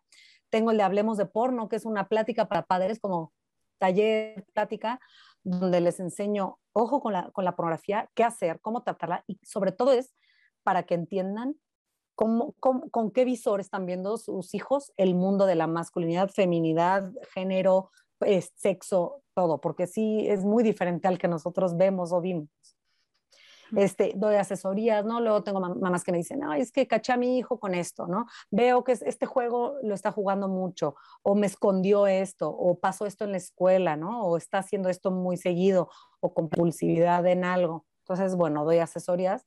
Este, y si no, pues lo refiero con expertos, porque también zapatero a sus zapatos. Yo ayudo a prevenir mucho, a educar. Sin embargo, cuando hay problemas muy graves, pues mejor ir con alguien más, ¿no? Este, pero doy conferencias en escuelas, puede ser online, puede ser en vivo aquí en México. Este, y bueno, pues ahora sí, pues tratar a, través de la plataforma de dar tips a los padres que me dicen, yo no voy a tomar ningún curso, pero veo tu plataforma y puedo ver tips en qué hacer con esto, ¿no? Y, mm. y pues... ¿Y dónde te pueden encontrar? Si alguien quiere contactar contigo, quiere ver tu trabajo, ¿dónde te pueden encontrar? Me pueden contactar en Instagram, a través de arroba nest.educa, nest como nido en inglés, nest.educa. Este, soy María José Llanes y pues me pueden contactar por mensaje directo para alguna duda en específico o pues seguirnos y pues qué mejor promover el material para que otros padres también se enteren.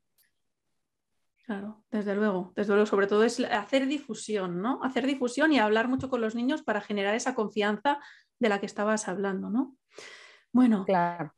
Em, ¿hay algún mensaje que quieras dejarnos como, como mensaje final? Em, positivo sobre todo, porque habrá gente que se ha quedado un poco preocupada, ¿eh? Claro, eh, eh, siempre esa es la nota que digo, no, mi mensaje es a los padres, tú eres la mejor fuente de información y de confianza de tu hijo y ese debe ser tu objetivo porque nadie ama a tus hijos como tú, ni Google, ni la maestra, ni yo, ni la psicóloga. Nadie los ama como tú, entonces tú eres la mejor persona. Que confíen en ellos mismos porque aunque, aunque te equivoques y lo hagas mal, tu intención es buena y se vale regresar con tu hijo. Y lo otro es que busquen, busquen información. Cuando no sé, lo busco. Cuando me equivoco, le digo a mi hijo, me equivoqué, te había dicho que era esto, es esto otro, y no pasa nada. Que dejemos el miedo atrás. muy bien. Pues muchas gracias, María José. Eh, me ha encantado todo lo que has compartido. Seguro que a muchísima gente le habrás abierto los ojos porque mm, les habrás eh, hecho darse cuenta de muchas cosas de las que ni siquiera eran conscientes. Y, me ha gustado mucho también eh, tu forma de enfocarlo, ¿no? O sea, de, de decir, bueno, está pasando esto, pero nosotros podemos contrarrestar, podemos hacer algo, ¿no? Sobre todo generando confianza con los niños y no esperando que alguien más les forme o les diga y, no miro porque me da tanta cosa hablar del tema que no, no, no lo dejes. O que googleen todo. Sí, exacto, que lo busquen en Google, ¿no? Sí. Sí. Yo te agradezco mucho, Sandra, porque de verdad que la difusión que puede tener un mensaje, aunque se vaya una lección de, ah, pues yo no hablé de este tema y este lo voy a hablar, es criar una generación mejor de lo que estamos viendo que estamos haciendo los padres. Bueno, pues nada, yo te, reitero las gracias y, nada, eh, te seguiré siguiendo en Instagram porque me encanta todo lo que compartes y espero que muchísima gente vea esta charla porque la creo de, vital importancia para todos los padres que estamos educando ahora. Gracias. Gracias, un abrazo María José. Chao. Igual, chao.